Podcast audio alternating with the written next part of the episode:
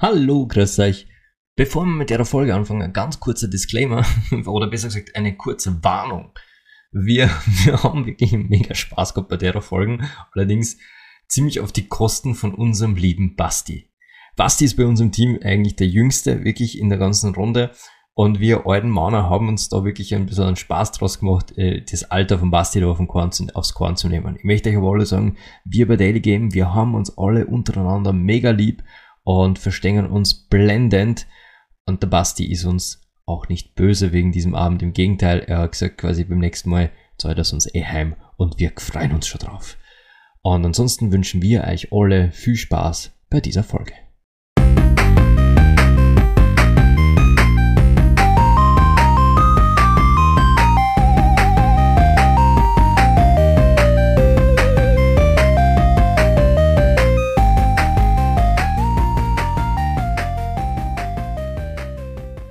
Hallo und willkommen zurück zum Daily Game Podcast. Ja, wir haben heran schon richtig geile Stimmung, weil wir gerade unseren lieben Kollegen Sebastian auseinandernehmen und er sich von einem Fettnäpfchen ins nächste laviert, während wir die Vorbereitung für diese Folge gemacht haben. Aber äh, ich möchte gleich in diesem Zug begrüßen, denn bei uns sitzt der liebe Sebastian. Hi. Wir haben Adnan im Gepäck. Servus. Michi, falls er sich kurz zusammenreißen kann. Bitteschön. Mann. Ja. Und wir haben einen, ein neues Gesicht, was ihr natürlich im Podcast nicht sehen könnt, aber natürlich haben wir alle Podcast-Gesichter, aber er ist eigentlich äh, neu und doch nicht neu. Er ist uralt, also nicht nur ist er ein alter Mann, sondern er war dabei bei der Gründung von Daily Game, ist mir erzählt worden. Peter, Hallo. was zur Hölle treibt ihr wieder zurück zu Daily Game? Also ich war wirklich, glaube ich, fast bei der Gründung dabei und jetzt irgendwie wieder gefühlt Praktikant äh, hier. Ähm, und freue mich dabei zu sein. Hat ja doch einiges in den letzten Jahren getan.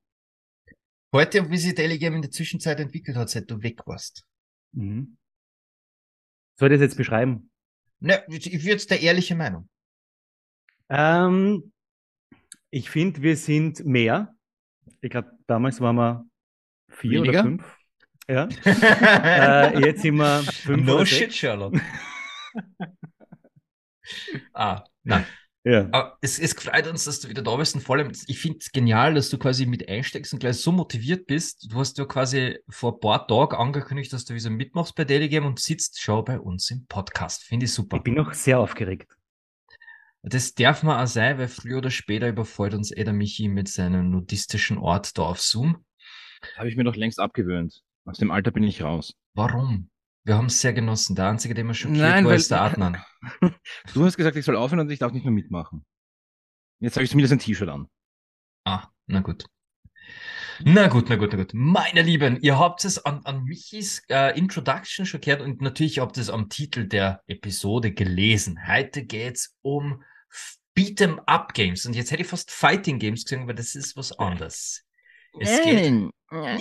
Jetzt Heute, heute den Finish Ähm, wieder. actually. Genau, ja, ja, ja. Nein, nein, nein. Eigentlich ist der Fehler bei uns, weil Beat'em Up nennen wir die Spiele, über die wir heute reden, nur wir im deutschsprachigen Raum. Wirklich? Eigentlich, jupp, eigentlich erzähl weiter. wirklich Fighting Games. Also Beat'em Up, ich, wie es dazu kam, kann ich euch leider nicht sagen. Dafür fehlt mir, dafür, dafür fehlt mir das Studium. Aber es ist wirklich nur ein Fehler. Also dieses Beat'em Up äh, verwenden nur wir im deutschsprachigen. Also hauptsächlich natürlich Österreich, Deutschland, Schweiz.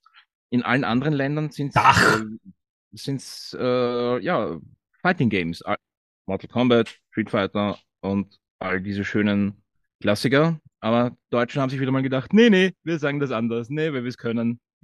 Oh, sind sie auch Deutsche? Nee, nee, nur am Wochenende. Na gut, äh, die Folge hat gerade erst angefangen, die haben gleich was gelernt. Finde ich super. Taugt mir. Ich geil. Auftrag erledigt, ab jetzt trinke ich. Wie ihr wisst, sind wir sehr viele alte Männer unter Basti. Und wir sind quasi alle eigentlich Das war das Netteste, was du heute zu mir gesagt hast. Ja, schreib das auf. Zwei Leute noch und dann die sieben Männer. Egal. ähm, Aber auf jeden Fall, wir sind alle eigentlich aufgewachsen mit diesen Spielen. Also teilweise sogar mit die Arcade-Automaten. Was Arcade-Automaten sind, werden wir euch vielleicht sogar in diesem Zuge ein bisschen erklären müssen. Basti, du wirst vielleicht gleich was dazu lernen. Aber Das Gibt ist, keine Raketenautomaten mehr? Jetzt bin ich, gar nicht wahr, die gibt's in Bin ich- Italien immer noch, oder? bin ich wirklich, bin ich wirklich alt.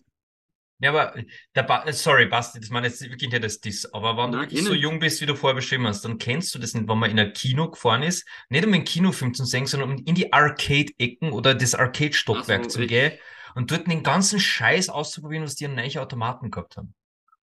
Also nicht so spezifisch. Ich meine, bei uns in Graz im Cineplex gibt es schon so diese Arcade-Ecke. Aber es wir war sind nie so extra für DC Spezifisches. gefahren.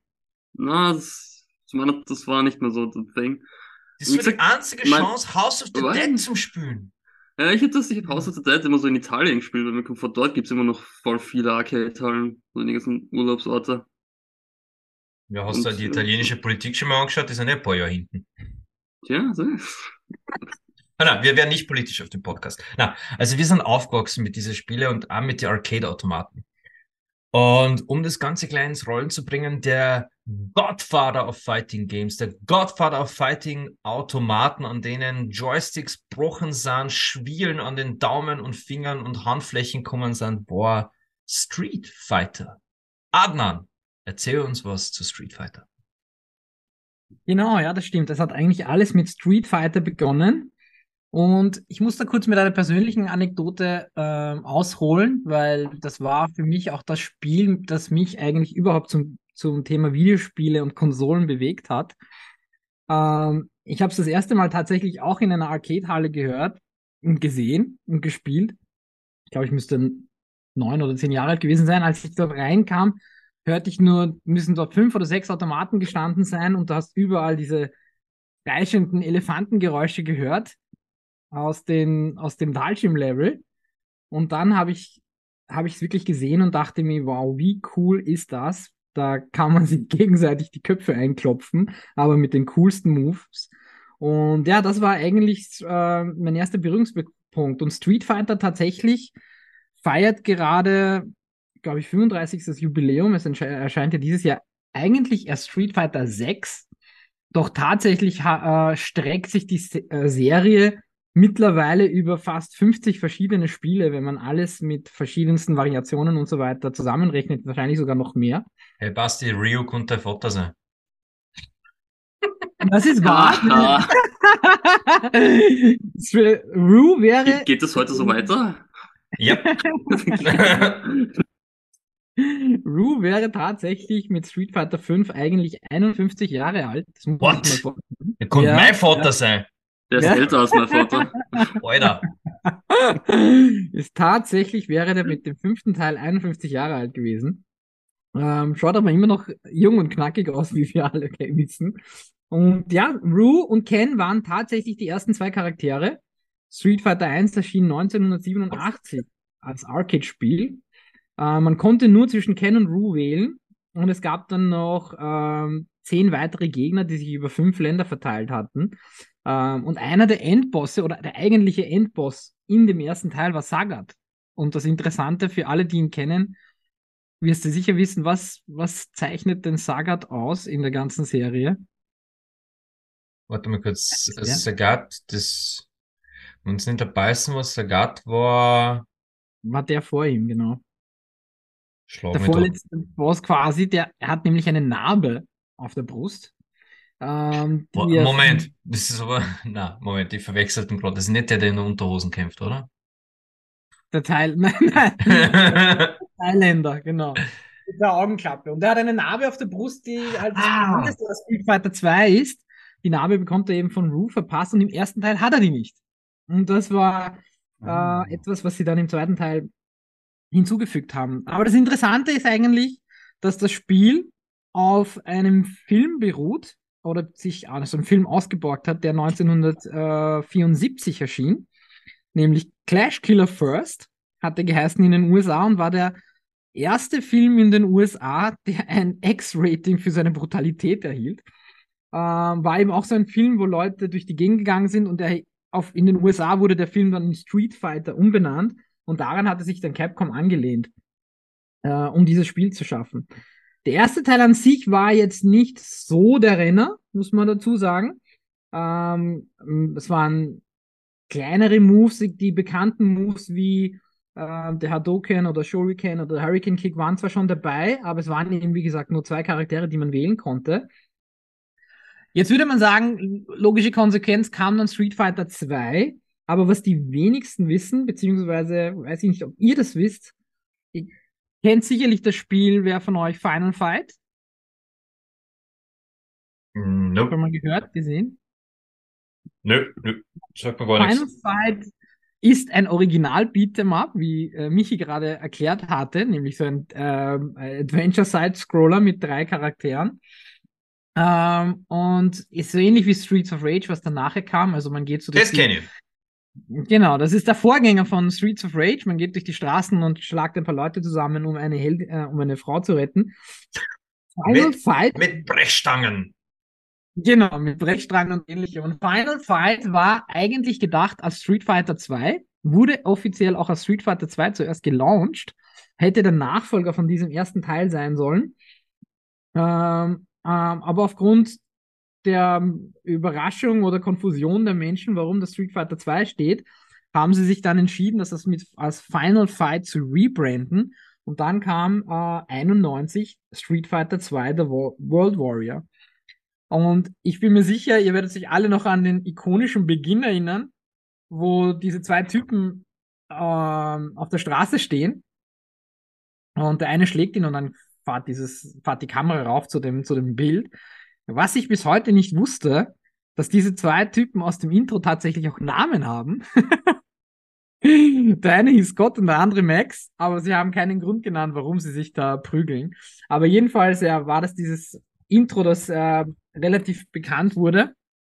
Und das Tolle an Street Fighter 2 oder das Revolutionäre an dem Spiel waren, ähm, dass man einige Sachen hatte, die komplett neu waren. Das erste war mal, man hatte acht spielbare Charaktere und vier Bosse. Einen hatte ich davon schon genannt, äh, Sagat. Kann sich wer an die anderen drei erinnern? General Bison. Mhm. War Und? Zangief war der Boss. Das ist der mit Unterhosen, gell? Ja, das ist der mit Todes. Nein, der war kein Boss, das war der Russe, russische Wrestler. Dann war, dann Ja. war sicher El Honda war, der- war ein Boss, oder? Nein, das war auch kein Boss, das war auch einer der spielbaren Charaktere. Dann gab es noch den Spanier Vega mit der Ja, Maske. Vega mit der Masken. Mhm. Und dann gab es noch den Boxer, ähm, der bei uns im Europa Balrog heißt. Und das ist eigentlich auch schon der erste Fun Fact, nämlich die Namen der vier Bosse, ähm, Bison, Vega, äh, oh, drei Bosse eigentlich, Bison, Vega und äh, Balrog. Denn der Boxer, der bei uns Balrog heißt, heißt in Japan eigentlich M. Bison, was bei uns der Name des Endbosses ist. Warum? Denn nämlich der Boxer wurde ähm, modelliert basierend auf Mike Tyson. Und der M-Punkt steht eigentlich für Mike und ist eigentlich Mike Bison. Und um Lizenzprobleme zu vermeiden, haben sie dann die Namen geändert. Den, den wir hier als M. Bison kennen, der hieß, heißt im Original Vega. Der wurde dann eben zu dem General Bison. Äh, Vega heißt eigentlich Balrog und wurde dann, wie gesagt, zum Vega. Und der Boxer wurde so von Mike Bison zu Balrog. Und den Unterschied gibt's wirklich nur, also quasi in den internationalen Versionen, in den japanischen haben sie immer noch die Originalnamen. Ähm, das, das kann man dann quasi auch ähm, im, in den verschiedenen Spielversionen dann erkennen. Ähm, ja, das war eigentlich das Coole. Und das zweite äh, Neue, was sie brachten, war der erste weibliche spielbare Charakter, Chun-Li, ähm, die ja weltweit bekannt ist für ihre vielen verschiedensten Cosplays und so weiter. Also eine der größten Spielefiguren, denke ich einmal, die die, die, die Spielewelt hervorgebracht hat. Äh, und leider auch, muss man auch dazu sagen, äh, vor einigen Jahren kam der Film The Legend of Chun-Li, der unter anderem als einer der schlechtesten Filme der Welt gilt. Was? Ein, eine Gaming-Adaption im Kino ist schlecht? Na, niemals. war nicht einmal, es war nicht, es kam nicht mal ins Kino, es war direkt ein Video-on-Demand-Film. Und der spielt Das muss für die Qualität des Films sprechen, also ganz ehrlich. Der ist Und- so gut, den kannst du dir nur daheim anschauen. Hat den Ja, Uwe Boll gemacht? Unter anderem, ihr kennt ja Prost. sicherlich die Schauspielerin, ich habe jetzt den Namen vergessen, aber es ist die, die ähm, in dieser Superman-Serie, die Louis Lane gespielt hatte, die Junge. Terry, Hat- also die Junge, ne? Die weiß ich nicht. Christine, Christine Kirkman oder Nee, die hat nicht die Lois Lane gespielt, die hat die andere gespielt, oder? Ah, nein, die La Die Lana, Lana. Lana kennt. Ja, genau, genau, die hat sie gespielt, ja. Naja, gute Voraussetzung, oder? Für den Film. genau. Oh mein Ja. Gott, Chris Klein hat da mitgespielt. Ja, da war. Den habe ich, den hab ich interviewt. Wirklich? Übrigens, ja, ist ein total lieber Kerl. Der was in American Pie hat, der in Ostriker gespielt, den Lacrosse-Spieler. Ja, wirklich ganz ein lieber Mensch auf der Bühne, also und an der, an der hinter der Bühne. Total, total süß. Seine, seine Managerin ist seine Frau. Ah, nice. Ah, der Street Fighter, The Legend of Chun Li, wer hat Regie geführt? Bitte sag, dass das so Urboll-Scheiße ist. Na, den kenne ich nicht. Der ist es nicht. Dann kriegt Oh, doch keine aber, Credits. aber es, okay, okay. Der, der Regisseur, der den Film draht hat, hat auch Doom gemacht. Doom im Film. Romeo Must Die. Oh mein Gott. Okay, es wundert mich nicht, dass der Film scheiße geworden ist. What the fuck, was hat der Nues gemacht? Okay, na, äh, ja. Was? Von dem ist im Auftrag des Teufels? Alter. Und Speed. Die waren aber gar nicht so schlecht. Die waren gut. Das, ist, Alter, das ist das mit- Erschreckende. Was ist mit dem Menschen passiert? Wie kann man, wie Ja. kann man von, von Speed und Falling Down? Alter, der hat geile Filme gemacht in seiner Vergangenheit. Der muss irgendwann auf Drogen gewesen sein. Also wenn Alter. Falling Down und Speed nicht schon vorausgesagt haben, was denn? Hollywood und Drogenexzesse, oder? Ja, aber wie kommt man von, von, von, von Speed zu, zu, zu Doom? Sehr schnell. Sehr schnell. Äh, Ich war jung und brauchte das Geld. Ja, also ist gut. aber schon interessant, ja. Ähm, Okay, entschuldige, entschuldige, Adnan. ist es auch bei den, bei den Oscar-Gewinnern so, oder? Die haben, die gewinnen den Oscar und die nächste Rolle ist meistens total scheiße. Darum frage ich mich, wieso Jenna Ortega im Scream-Franchise drinnen ist, weil derer ihre Karriere fängt doch erst an. genau. Scream macht man erst, wenn die Karriere zu Ende ist. Ja, aber sie macht's wieder gut. Nein, das glaube ich Ja, erst, es ist momentan erfolgreich, ja. Das stimmt auch wieder. Adnan, weiter zu, weiter zu Street Fighter. Wir waren bei, Zurück bei Street Fighter, Ja. genau. Street Fighter 2 kam heraus und eigentlich, äh, wie gesagt, die Special Moves waren ja eigentlich im ersten schon dabei, aber die waren gar nicht erwähnt. Das heißt, im ersten Teil, im Street, äh, Original Street Fighter, war das per Zufall, dass man als Spieler äh, entdeckt hatte, dass diese Fähigkeiten vorhanden sind. Und es gab damals auch zwei verschiedene Automatenversionen. Wir hatten ja über Automaten gesprochen. Eine, die schon bereits diese Drei-Button-Kombination hatte für drei Punches und drei Kicks. Und eine, die nur aus zwei Buttons bestand, also nicht aus sechs, sprich drei für Punches und drei für Kicks, sondern sie hatte nur einen Punch und einen Kick-Button.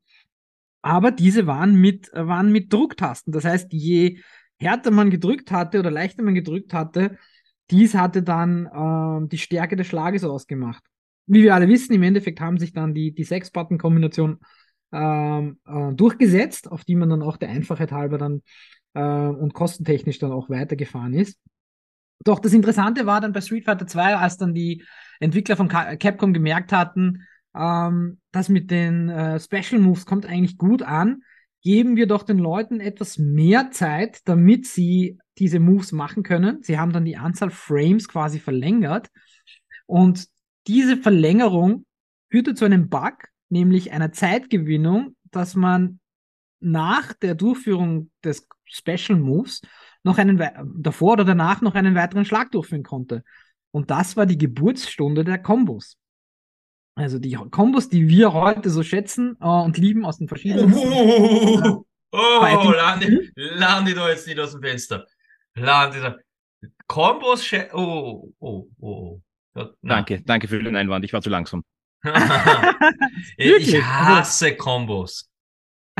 Es, ist, es gibt Spiele, da ist es wirklich sehr gut ausbalanciert, wo ich sage, da kannst du ein Combo auch blocken oder, oder quasi dich davon befreien. Aber wann ich zum Beispiel speziell in den neueren Street Fighter Games mit einer 60-Schlag-Combo in die Ecke gedrängt wird und mich nimmer wehren kann, außer den Controller wegzulegen, dann sage ich, fickt euch, ihr lieben Entwickler, das habt ihr nicht gut ausbalanciert. Das stimmt, ja.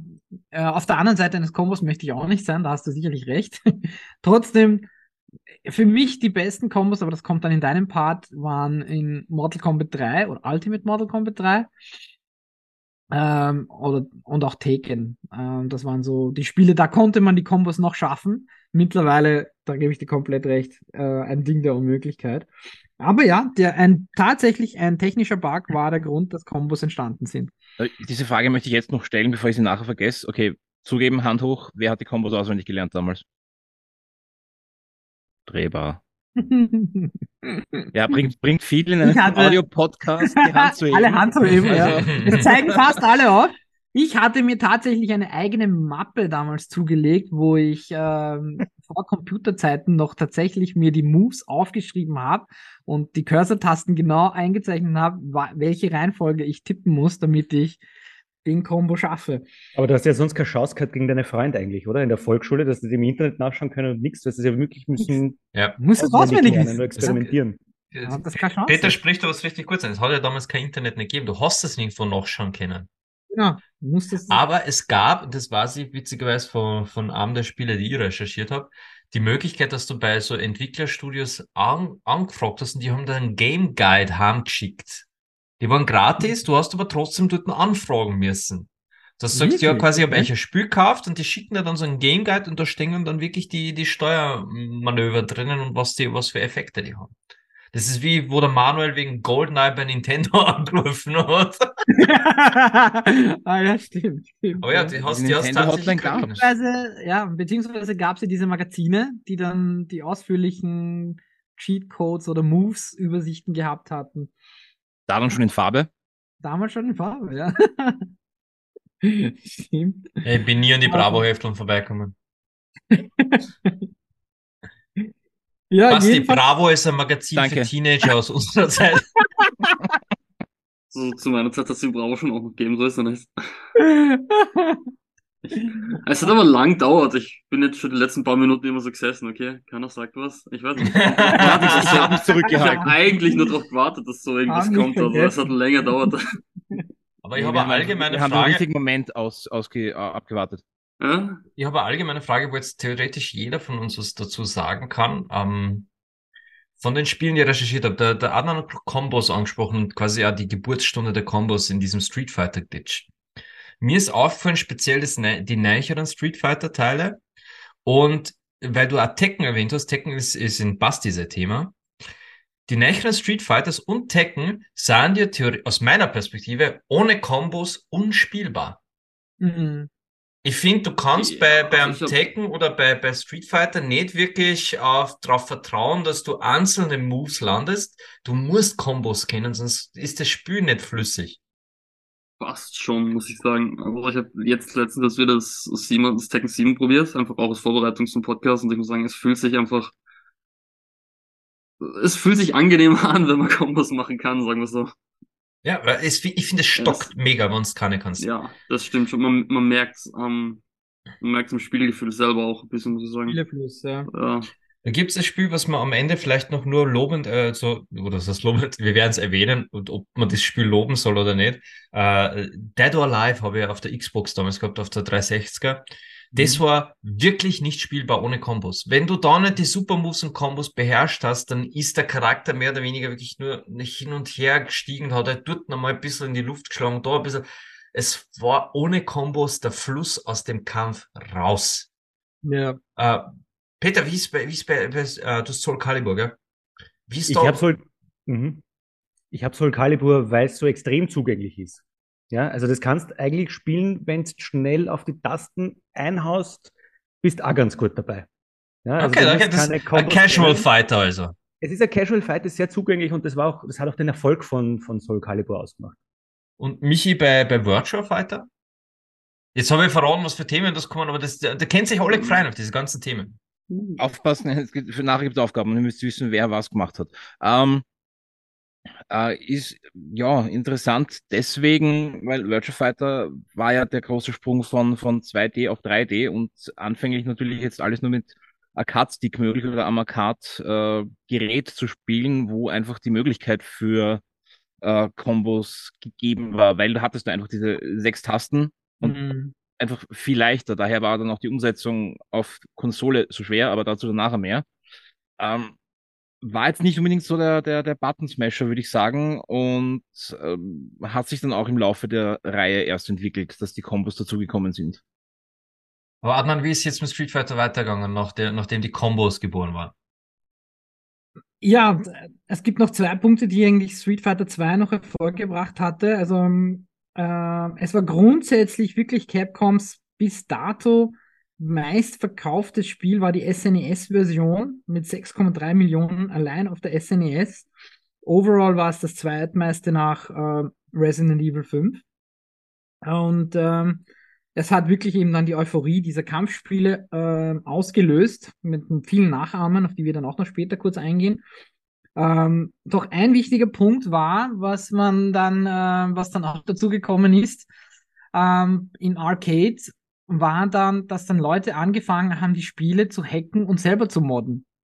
Das heißt, sie haben selber Updates gemacht, so zum Beispiel haben sie bei Street Fighter äh, die Geschwindigkeit des Spiels erhöht oder Ah, man konnte dann. Bei, bei die Arcade-Maschinen selber? Ja, ja, genau. Sie Ah, haben wie? Das ist ja richtig selber cool. gemacht, weil äh, Mit Starterkabeln.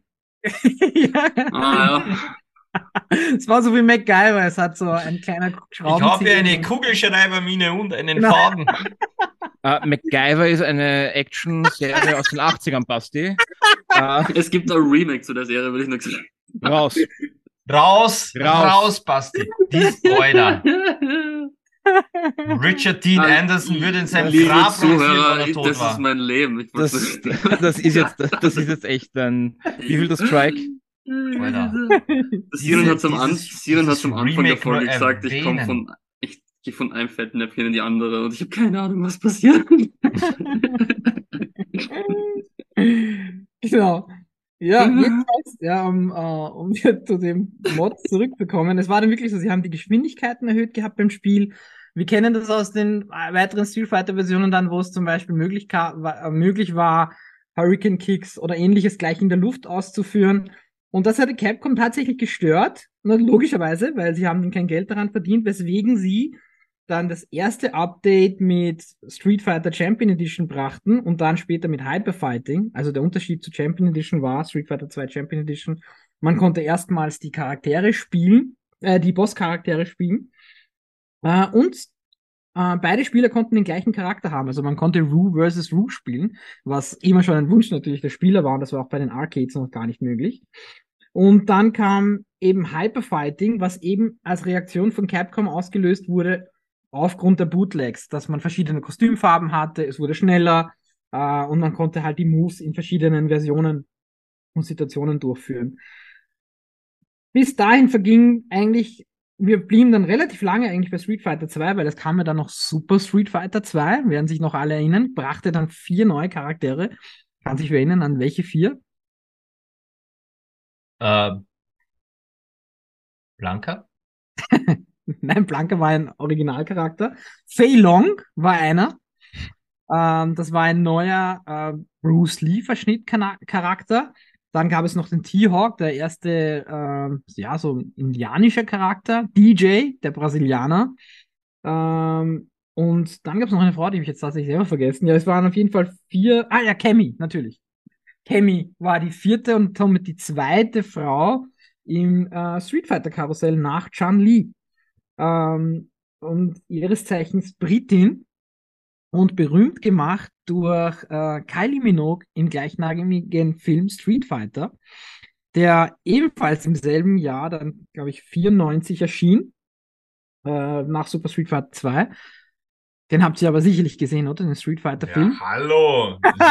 Jean-Claude fucking Jean-Claude. Van Damme. Genau. Van Damme als geil. Ähm, und Wer erklärt Basti, wer der von Damme ist? Das ist der Typ, der auf die Ich zwei sag, LKWs in ich Spagat sag gar nichts, okay? Ich, Und es war auch der letzte Film von Raul Julia, wer sich an ihn erinnert, der Original Ja, der Addams Thomas Family. Adams. Genau, genau, es war sein letzter Film. Er war mit Krebs erkrankt und hatte seine letzte Rolle als M. Bison im Street Fighter Film und tatsächlich Kylie Minogue als Cammy. Ähm, Kylie Minogue wurde einen Tag vor Drehbeginn gecastet. Bis dahin hatte der Regisseur noch keine Ahnung und er hat im Flieger ein Magazin gelesen, wo er ihr Foto sah und sie war damals noch äh, Soap-Opera-Darstellerin in Australien und ließ sie tatsächlich nach Thailand fliegen, um sie dann in den Film zu holen und sie sagte auch zu. Das Interessante, kurze Fun Facts zu dem Film, weil es ist einfach mega geil. Ich bin vom Sessel gekippt, wo ich das gelesen habe. Ähm, das Interessante an dem Film war, dass Capcom aufgrund der Liebe zu ihrer Marke extrem viel Mitspracherecht für sich äh, gesichert hatte. Sie wollten zu Beginn, dass alle zwölf oder 14 Charaktere im Film vorkommen, was dann irgendwie so zwei, eine bis zwei Minuten äh, Sendezeit für, für, für den Charakter bedeutet hätte. Ähm, sie wollten unbedingt Van Damme für den Film. Der Film hatte ein, ein, Budget von 35 Millionen und 8 Millionen davon kostete Van Damme. das sprach dann für den Rest. Van Damme hat die gesamte Drehzeit, äh, der Film wurde dann, wie gesagt, in Thailand Besuch, äh, gedreht. Und äh, Van Damme hat, äh, sag ich mal, so in etwa 80 Prozent seiner Zeit nicht am Set verbracht. Ihr könnt euch jetzt den Rest denken. ähm, ähm, genau, und so, es waren doch ein paar interessante Facts. Trotz allem hat der Film über 100 Millionen Dollar eingespielt. War eigentlich an der Kinokasse kein Flop. Natürlich von, der, von den Kritiken zerlegt, vor allem die sich an äh, die, die Darsteller von Ruin Ken erinnern. Äh, oder E. Honda, der mega schlank war, ähm, werden sich daran erinnern können, was das eigentlich für ein, ein Drama war für Fans. Jedenfalls blieben wir sehr, sehr lange im Street Fighter 2 Universum, ähm, bis dann tatsächlich mal Street Fighter 3 kam. Doch bevor Street Fighter 3 überhaupt kam, brachte dann ähm, äh, Capcom Street Fighter, die Street Fighter Alpha Serie, welche ein Sprung zurück war. Die spielte quasi zwischen 1 und 2 und zeigte die Charaktere noch in, in jüngeren Jahren. Äh, erst 97 kam tatsächlich der Street Fighter 3 und erst 2007 dann Street Fighter 4. Street Fighter 3 ist eigentlich nur auf den Arcades erschienen, hat es nie auf die Konsolen geschafft. Ich habe das selber dann immer auch nur in den äh, Spielehallen gesehen. Ähm, hat mich dann auch nicht so überzeugt und war wahrscheinlich auch einer der Gründe, ähm, warum es nicht den Sprung geschafft hatte, war, weil nur Rue und Ken von den Originalcharakteren dabei waren. Und wie gesagt, hatte dann ähm, damals Capcom schon angefangen, was wir heute als diese DLCs mit extra Charakteren und äh, Gewändern und so weiter kennen, äh, mit diesen Updates rauszubringen. Jedes Jahr kam eine neue Version desselben Spiels raus. Ähm, war auch schon bei Street Fighter 2, dann auch bei 3 soweit, dann kam Second Impact und dann Third Strike, wieder mit neuen Charakteren. Ähm, und bei Street Fighter 4 war es ja dann schon auf der PS3 und Xbox 360 oder PC die ebenfalls dann in diesen Versionen kamen. Und Street Fighter 4 war auch das erste Spiel, welches auf dem Nintendo 3DS erschien. Street Fighter ist tatsächlich eine der wenigen Serien in der Spielewelt, die so ziemlich auf jeder Konsole mindestens eine Version haben. Kann man auf dem 3DS gar nicht vorstellen. Genau. Und wenn du dich erinnerst, in der Nintendo-Folge hatten wir ja noch gesprochen über diesen äh, 3D-Schieberegler. das war eines der Spiele, das dir dann diese Kopfschmerzen gebracht hatte. Ja, genau. Ähm, Habe ich tatsächlich auch auf dem 3DS gehabt, ja. Hat man das dann mit dem Stift gespielt? ja, du, du, hattest dann unten noch so ein Feld, wo du mit dem Stift ein paar Sachen Ist dann Zetton blanker als Nintendo? genau, um ihn zu füttern, ja. Ähm, ja, so kommen wir eigentlich dann auch schon zu Street Fighter 5 im Jahre 2016, wieder äh, relativ äh, einige Jahre nachher. Und der Grund für diese, für diese langen Gaps ist eigentlich, dass eben Capcom immer wieder, wieder Versionen der gleichen Spiele oder Charaktere bringt. Street Fighter 5 hatte in seiner Letztversion bereits 46 Charaktere in der letzten Champion Edition Version.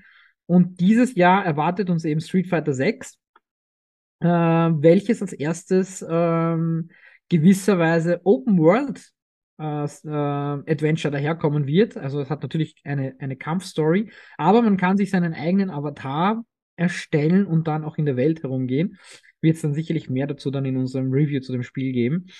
Ähm, jedenfalls hat dann für mich Street nach, es war wirklich Street Fighter 2 wo nachdem dann man gemerkt hat, die Innovation Capcoms in dem Spielen ging zurück.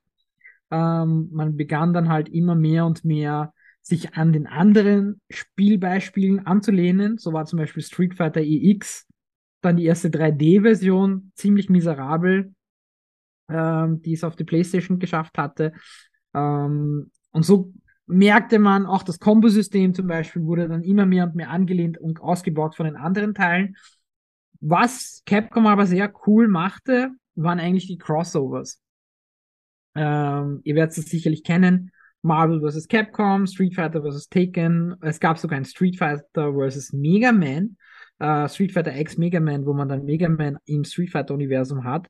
Gab dann noch so ein paar interessante ähm, Ableger und Crossovers, die sie rausgebracht hatten.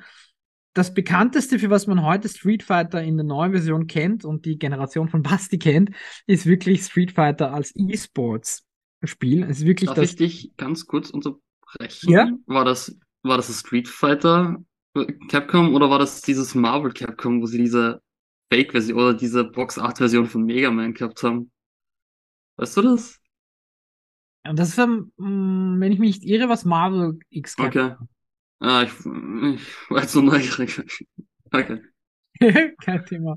Mhm. Ähm, genau, und wir hatten vor, zu Beginn der Folge darüber geredet, also ähm, einer der bekanntesten Street Fighter E-Sports-Kämpfer ist ein Japaner mit dem Namen, ähm, also wird genannt The Beast, Ume the Beast, der tatsächlich ähm, unter dem Titel Evo Moment 37 kann man das auch auf YouTube finden, der mit nur einem Funken Energie einen 16-fachen Combo geblockt hatte und dann tatsächlich auch das äh, Spiel gewann.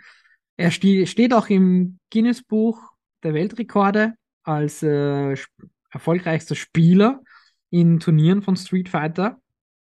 Ähm, und es gibt sogar einen äh, Spieler, ähm, der lediglich den Controller mit seinem Mund steuert, in der Kategorie der quasi körperlich eingeschränkten Menschen. Äh, und auch hier gibt es eine eigene E-Sports-Liga. Also von dem her, Street Fighter hat wirklich tatsächlich sehr, sehr viel bewegt. Doch das Interessanteste an Street Fighter war, dass es nicht nur einfach ein Kampfspiel war, meiner Meinung nach, das ist das, was mich auch mitgerissen hat, nämlich, dass jeder Charakter auch eine, eine Story hat. Und wenn ihr die, zum Beispiel die Super Nintendo oder Mega Drive Version des Spieles hattet, ähm, das Spiel hat tatsächlich eine der dicksten Anleitungen, die es gibt. Ähm, denn da hat jeder Charakter eine eigene Seite oder teilweise sogar zwei Seiten, wo nicht nur einfach seine Backstory steht, sondern da steht seine Blutgruppe drauf, seine Größe, sein Gewicht, also wirklich tief durchdacht, da haben sie wirklich viel Zeit investiert. Oh, da Ähm. grinst da der Marketingmensch. Ich krieg Zahlen, Daten, Fakten. Jawohl, kann man studieren, kann man lesen. Genau, genau. Also das war, das war wirklich cool, weil man konnte da, es gab dann auch animierte Serien, Comics und so weiter. Also man konnte wirklich in die Geschichte dieser Charaktere eintauchen und sie halt auch bis heute miterleben. Und das finde ich halt eigentlich toll an dieser, an dieser Serie. Es gab tatsächlich dann auch noch zu dem ähm, Film Street Fighter ein Spiel, eine Street Fighter The Movie, The Game, und ist tatsächlich das einzige Spiel, was auf einem Film beruht, welches auf einem Spiel beruhte. das muss man sich mal zusammendenken. Und äh, äh, Entschuldigung, muss ich kurz einbrechen? Ja? Einbrechen. Ein, äh, Double Dragon. Man spricht nicht drüber, die wenigen, die es kennen, schweigen darüber. nein, da, Aber ja, da gab es dann auch ein Spiel zum Film. ein Spiel zum Film. Spiel. Ja, das war allerdings nur das erste Spiel, das sie dann wieder rausgebracht haben zum Film. Aber dazu mehr dann in unserer Folge, wenn es Double Dragon trifft. Wenn wir über Double Dragon. Okay, cool. Na, das habe ich, hab ich nicht gefunden. Also ich habe nur das gefunden, dass es tatsächlich ähm, als solches existiert. Street Fighter selber hat einige Weltrekorde drinnen, wie die longest running äh, Fighting Video Game Series, eines der das Bestselling äh, Arcade-Spiel überhaupt. Ähm, doch abschließend zu meinem Street Fighter Monolog habe ich auch noch eine, ein wirklich cooles, äh, äh, coolen Fun Fact, den ich gefunden habe für diejenigen, die Street Fighter halt kennen, es gab ja nach jedem Kampf immer diese Szenen, wo quasi der Gewinner zum verlierenden Charakter noch irgendeinen Spruch gesagt hat, so von wegen, komm wieder, wenn du besser bist und so weiter. Und in der ähm, Originalversion äh, oder in der äh, internationalen Version sagt Rue, wenn man als Rue gewonnen hat oder gegen ihn verloren hat, sagt Rue zu dem Gegner, you must defeat Sheng Long to stand a chance.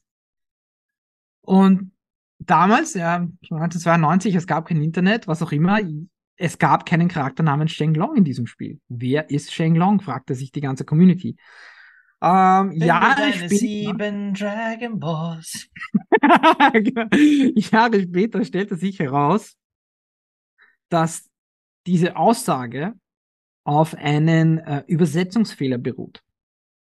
Der originale Satz im Japanischen war You must defeat my Dragon Punch, weil Dragon Punch ist eben der Move äh, von, von Ru. Und Dragon Punch auf Japanisch bedeutet, also war auf Japanisch geschrieben, auf Englisch übersetzt hätte es Dragon Punch geheißen. Doch die japanische Übersetzung ins Chinesische, nämlich Dragon Punch auf Chinesisch, bedeutet Shenglong. Und somit hatte diese Person, die anscheinend Chinese war, die das übersetzt hatte, You must defeat Shenglong als Satz in die englische Version gebracht und ist äh, ein Magazin, ein, ein britisches Magazin, hatte, hatte das herausgefunden und brachte einen Artikel raus, wo sie ganz, glaube ich, über zwei Seiten erklärt hatten, welche Kombinationen, Cheatcodes etc. man eingeben muss oder das Spiel in einer Reihenfolge durchspielen muss, um gegen Shenlong zu kämpfen. Ähm, und das war ein April-Scherz. Und sie brachten das im April heraus und in ihrer Dezember-Ausgabe gaben sie dann zu, dass es ein April-Scherz war. Und doch in dieser Zeit hatten das so viele Magazine aufgegriffen und geschrieben, hey, ihr könnt gegen Shenlong kämpfen, ähm, endlich wissen wir es. Keiner hat es natürlich geschafft, weil es war ein Scherz. Und ja, hatte, das war einer der ersten Shitstorms der Welt quasi sozusagen. Also Leute, jetzt wisst ihr, wie Gaming News entstehen. Irgendein Wappler denkt sich irgendeinen Scheiß aus und wir anderen, wir springen auf. Wir genau. nennen das dann noch News. genau, genau. Zuständig für solche News ist Lukas Ipoip.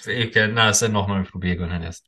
Und man sieht natürlich auch gerade in den in Zeiten wie, wie, wie, wie damals, äh, wo die Grenzen der Entwicklung standen. Zum, ein Beispiel davon ist zum Beispiel Chan Lees Strumpfhosen. Der Grund, dass Chan Lee Strumpfhosen trägt, ist, dass den Entwicklern der Speicherplatz ausgegangen ist. Sie hätte ursprünglich Hosen haben sollen, aber das war nicht mehr möglich und somit wurden daraus Strumpfhosen. Das ist der Grund, warum Chanli der Charakter ist, der sie ist. Also es ist jetzt nicht so, es war damals die Grafik auf einem Level gewesen, wo die, wo die Hose extra hat programmiert werden müssen. wo die, die Hose blau drüber, meine. Genau, genau. Also, wie gesagt, wirklich der Urvater aller Fighting Games, gestartet bereits 87 und ähm, ja, hat dann eine Welle ausgelöst. Jedoch, meine persönliche Meinung, schaffte den Sprung dann äh, anfänglich nicht so in die 3D-Generation. Und da sind wir dann auch schon beim, beim nächsten Sprung. Ich glaube, was war das Jahr? 1994 oder 93, wo. Der Gebiet, du brauchst mich nicht fragen. Kam, Aber genau. Der Virtual Fighter ist gerade gegangen. Virtual Fighter hat sich gerade verabschiedet. Ja. Aber es, es kommt nicht vorher noch was dazwischen, nämlich mein Gebiet.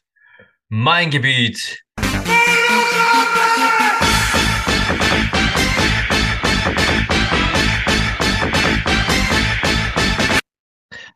Ich spreche über den legendärsten Fighter aller Zeiten. Es ist das legendärste Fighting Game aller Zeiten. Ich hoffe wirklich, wir werden nicht geflaggt für diese Einspielung.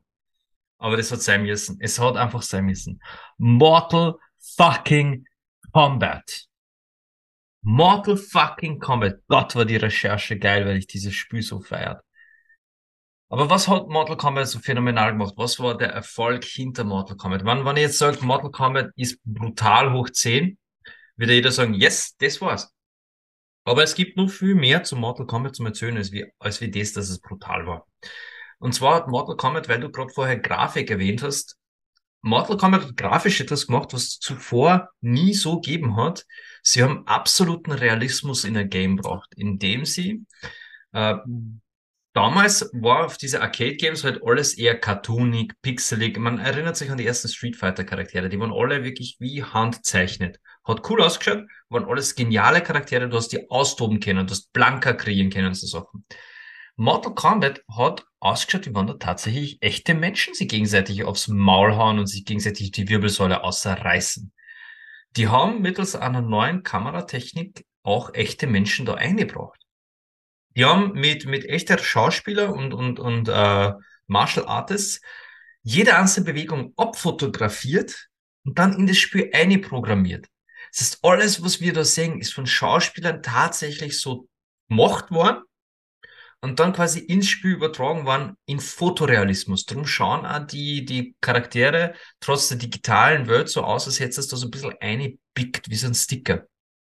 Also so Aber- wie ein Daumenkino, oder was? Quasi. Abfotografiert. Step für Step, je, jeder Frame quasi so abfotografiert worden und das ist dann eingebracht worden ins Spiel als die Kampfbewegungen. Gibt ein paar lustige, also was lustige, schöne Interviews von den jeweiligen Schauspielern, die die einzelnen Charaktere dargestellt haben. Die sind auch mega stolz drauf, dass sie damals quasi Liu Kang, Kano, Raiden und so weiter haben quasi äh, vor der Kamera darstellen dürfen für dieses allererste Mortal Kombat. Und wenn diese, dieser Hyperrealismus durch das waren ja fotorealistische, zwar kleine Pixelfiguren, aber trotzdem fotorealistisch äh, dargestellt.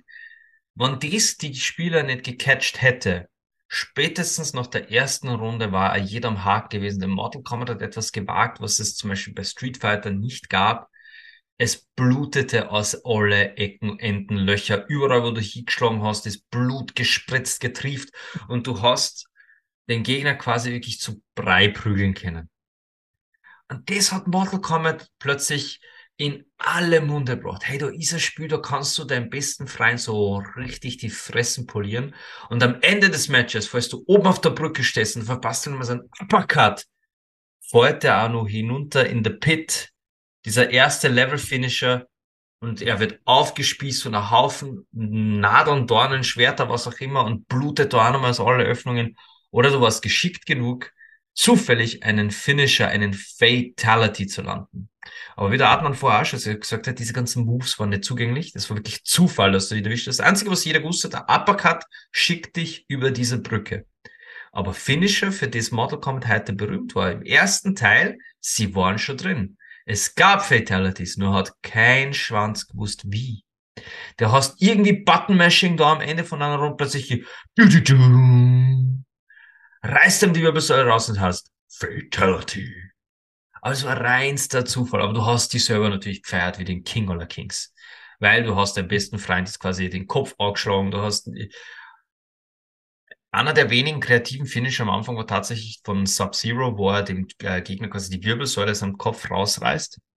Aber Finisher waren anfangs primär konzentriert auf, wie trenne ich auf möglichst kreative Art den Kopf des Gegners ab oder bringe ihn in irgendeiner Weise zum komplett Platzen oder röste ihn. Es gab noch einen weiteren Stage-Finisher neben dem, neben dem Pitfall, gab es noch äh, hinten das Säurebad, in das du hast reingeworfen werden können. Und in einem anderen Level gab es die Stacheln an der Decke oben, anstatt quasi in der Pit unten. Das waren so die Stage-Finisher, die relativ einfach zu machen. Aber Mortal Kombat war plötzlich ein Name. Ein Name, mit dem jeder hat rechnen müssen. Und die, die, die Kinder haben sich natürlich gesammelt um diese Maschine, weil sie wollten schauen, wer besiegt wen auf möglichst brutale Art und Weise, wer bringt wen möglichst zum Blirten und bei wem kommt am häufigsten ja, Das ist halt, es war einfach ein Phänomen, was die Leute im Sturm erobert hat, aber gleichzeitig die Medien. Die Medien insofern, dass da ist diese brutale Videospieldebatte losgegangen. Mortal Kombat hat ausgelöst, dass die USA angefangen haben, Spiele zu indizieren. Man wird meinen, es muss irgendwas anderes gewesen sein. Na, Mortal Kombat hat für den größten Aufruhr gesorgt aufgrund der Fatal Entschuldigung, aufgrund der Fatalities, aufgrund des des ganzen blutigen Settings, muss die Gewalt sein. Natürlich Amerikaner, konservativ und bla. Hauptsache in jeder Schule gibt's Sturmwaffen in jedem Schrank, aber dieses Spiel, das verbieten wir. Das verbieten wir. Na, Mortal Kombat hat die Leute wirklich einfach an einem, an einem Nerv erwischt, der hat sein müssen. Das war 1992 damals zuerst auf der Arcade und dann ist ebenfalls Mortal Kombat 2 erschienen auf der Arcade mit ein bisschen einem neuen äh, Charakter-Line-Up. Ich habe vorher gerade erwähnt, Liu Kang, Kano, Raiden, Sonya Blade, äh, Johnny Cage, das waren so diese ersten, die hat man kennt. Im zweiten Teil haben sie dann das Ganze ein bisschen erweitert und neue Charaktere vorgestellt, die natürlich entsprechend darstellen müssen. Vielleicht erinnert ihr euch an den großen, großen Endboss von Teil 1, Prince Goro mit seinen vier Händen. Oh. Goro war der einzige Charakter, der nicht per Fotografie eingebracht worden ist, sondern da haben sie so eine, eine Lehnfigur gehabt, so eine kleine Actionfigur, die es per Stop-Motion dann wiederum abfotografiert haben für diese ganzen Moves. Drum wirkt Goro auch in diesem ersten Spiel so, so anders. Mhm. Dasselbe haben sie dann bei Teil 2 mit dem neuen Besen gemacht, das war dann dieser Zentaure, Kintaro.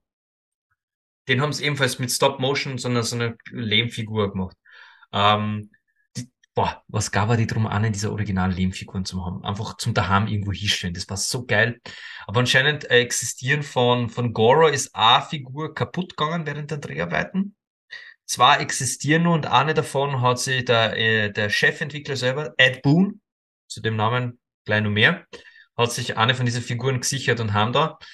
Und Ed Boon, er ist deswegen ganz wichtig in dieser Geschichte, weil ich glaube, Mortal Kombat war halt nicht das, was es heute ist, ohne Ed Boon.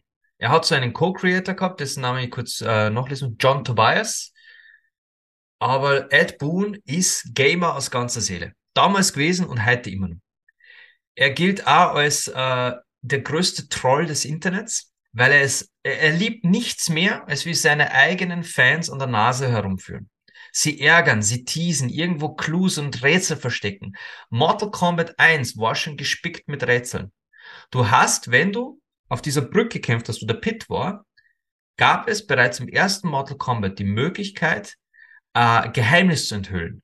Wenn im Hintergrund durch den Mond drei Gestalten geflogen sind und du das im richtigen Moment gesehen hast, dann hast du gewusst, yes, das ist Zeit für, für, für das Entsperren dieses Charakters. Du hast dann quasi zweimal hintereinander Flawless Victory hinkriegen müssen.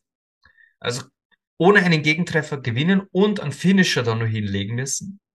Und dann wurdest du herausgefordert von Reptile. Das war im allerersten fucking Mortal Kombat, war so ein, ein Ding drin, aber natürlich ohne Recherche und da hast du draufkommen müssen, dass zu dem Zeitpunkt, wenn du hinten durch den Mond fliegt, du zwei Flawless Victories und dann nur ein Finish nichts, dass dann Reptile kommt, auf das hast du mal kommen müssen. Aber Mortal Kombat hat so einen Scheiß in jedem Spiel drinnen gehabt. In Teil 2 nämlich taucht zum ersten Mal Jade auf, die, die grüne äh, Kampfdame mit dem, mit dem fetten, mit dem langen Stock.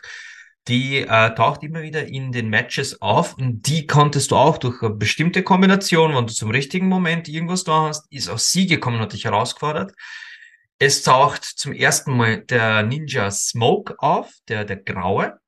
Der taucht in dem Waldlevel mit diese äh, Gesichter in den Bäumen, taucht er einmal wieder mal hinter die Bäume auf und schaut. Und du hast zum ersten Mal Noob Cyborg challengen können. Und es war, wenn du in, wie war das, in einem bestimmten Level hast du zum richtigen Zeitpunkt einen Uppercut-Treffer landen müssen. Und wenn dann dieser, wenn dieser unten gekommen ist, hast du genau in dem Moment hast du unten einen Start drucken müssen. Und dann wurdest du von Noob Cyborg herausgefordert, der zu der Zeit einfach nur eine Schattenfigur war. Der hat kein richtiges Modell gehabt, das quasi einen Schatten bekämpft, der sich bewegt hat wie äh, Sub-Zero, aber irgendwie die Moves vom Scorpion gehabt hat. Also es war eine sehr verwirrende Figur.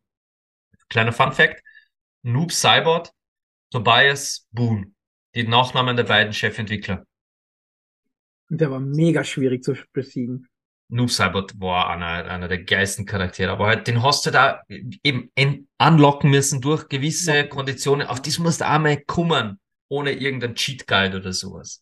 Und das zieht sich durch die gesamte Mortal Kombat Geschichte, dass sie immer wieder solche Goodies verstecken oder Cheats. Später dann in der Krypta haben sie das Ganze gemacht.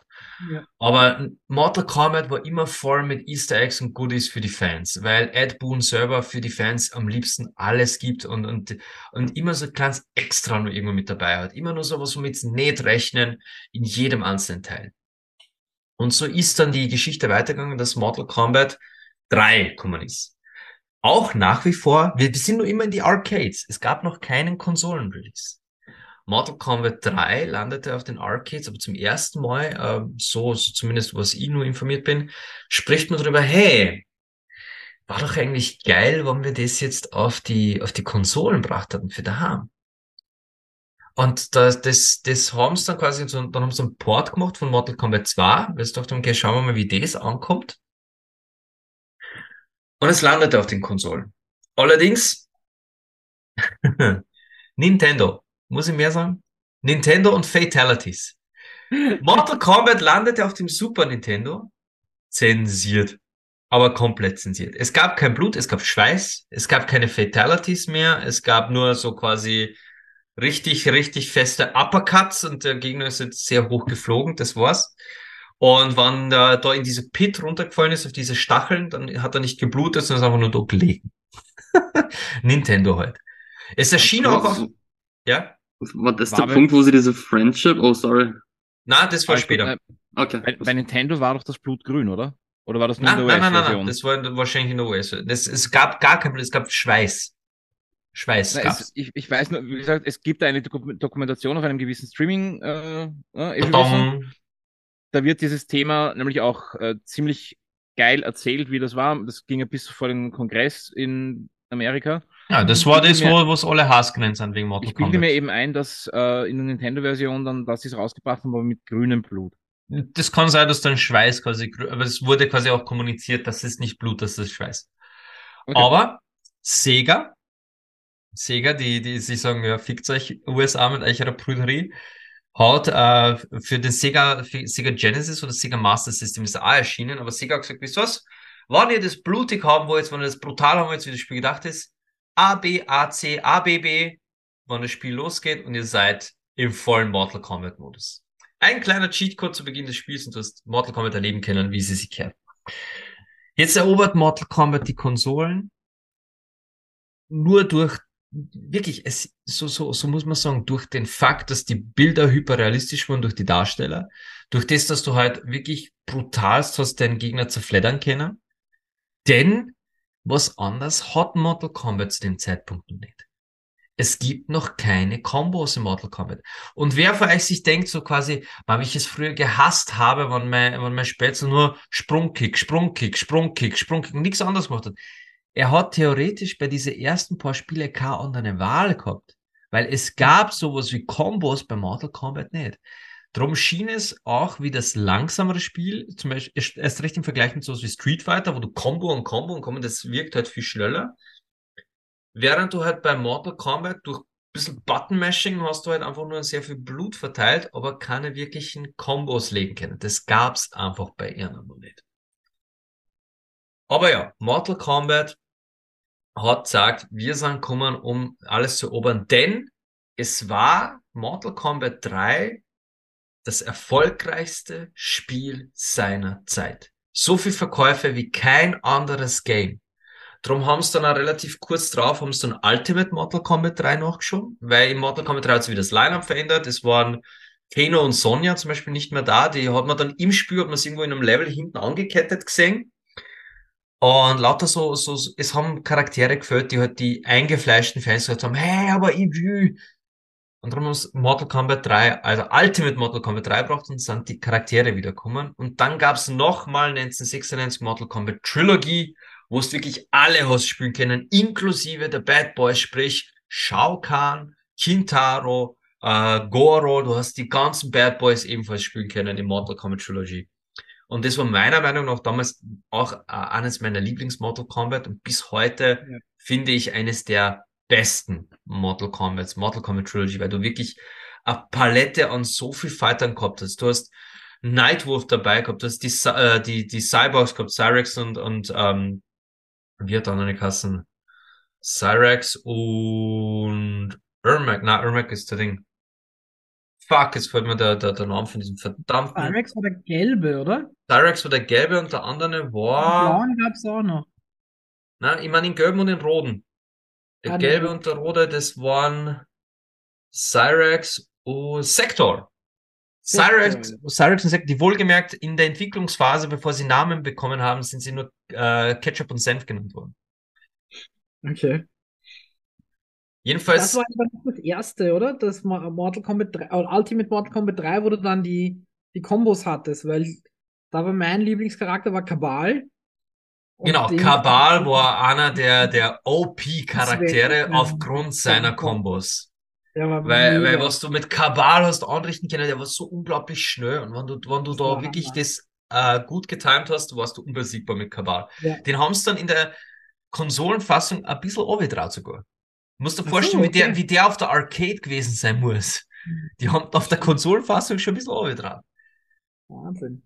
Allerdings begeht nach dem Mortal Kombat, oder besser gesagt das Entwicklerstudio äh, Midway Games, damals noch, begeht einen großen Fehler. sie versuchen sich in äh, einem Spin-off. Mortal Kombat Mythology Sub-Zero. Eines der schlechtest bewerteten Spiele der Geschichte.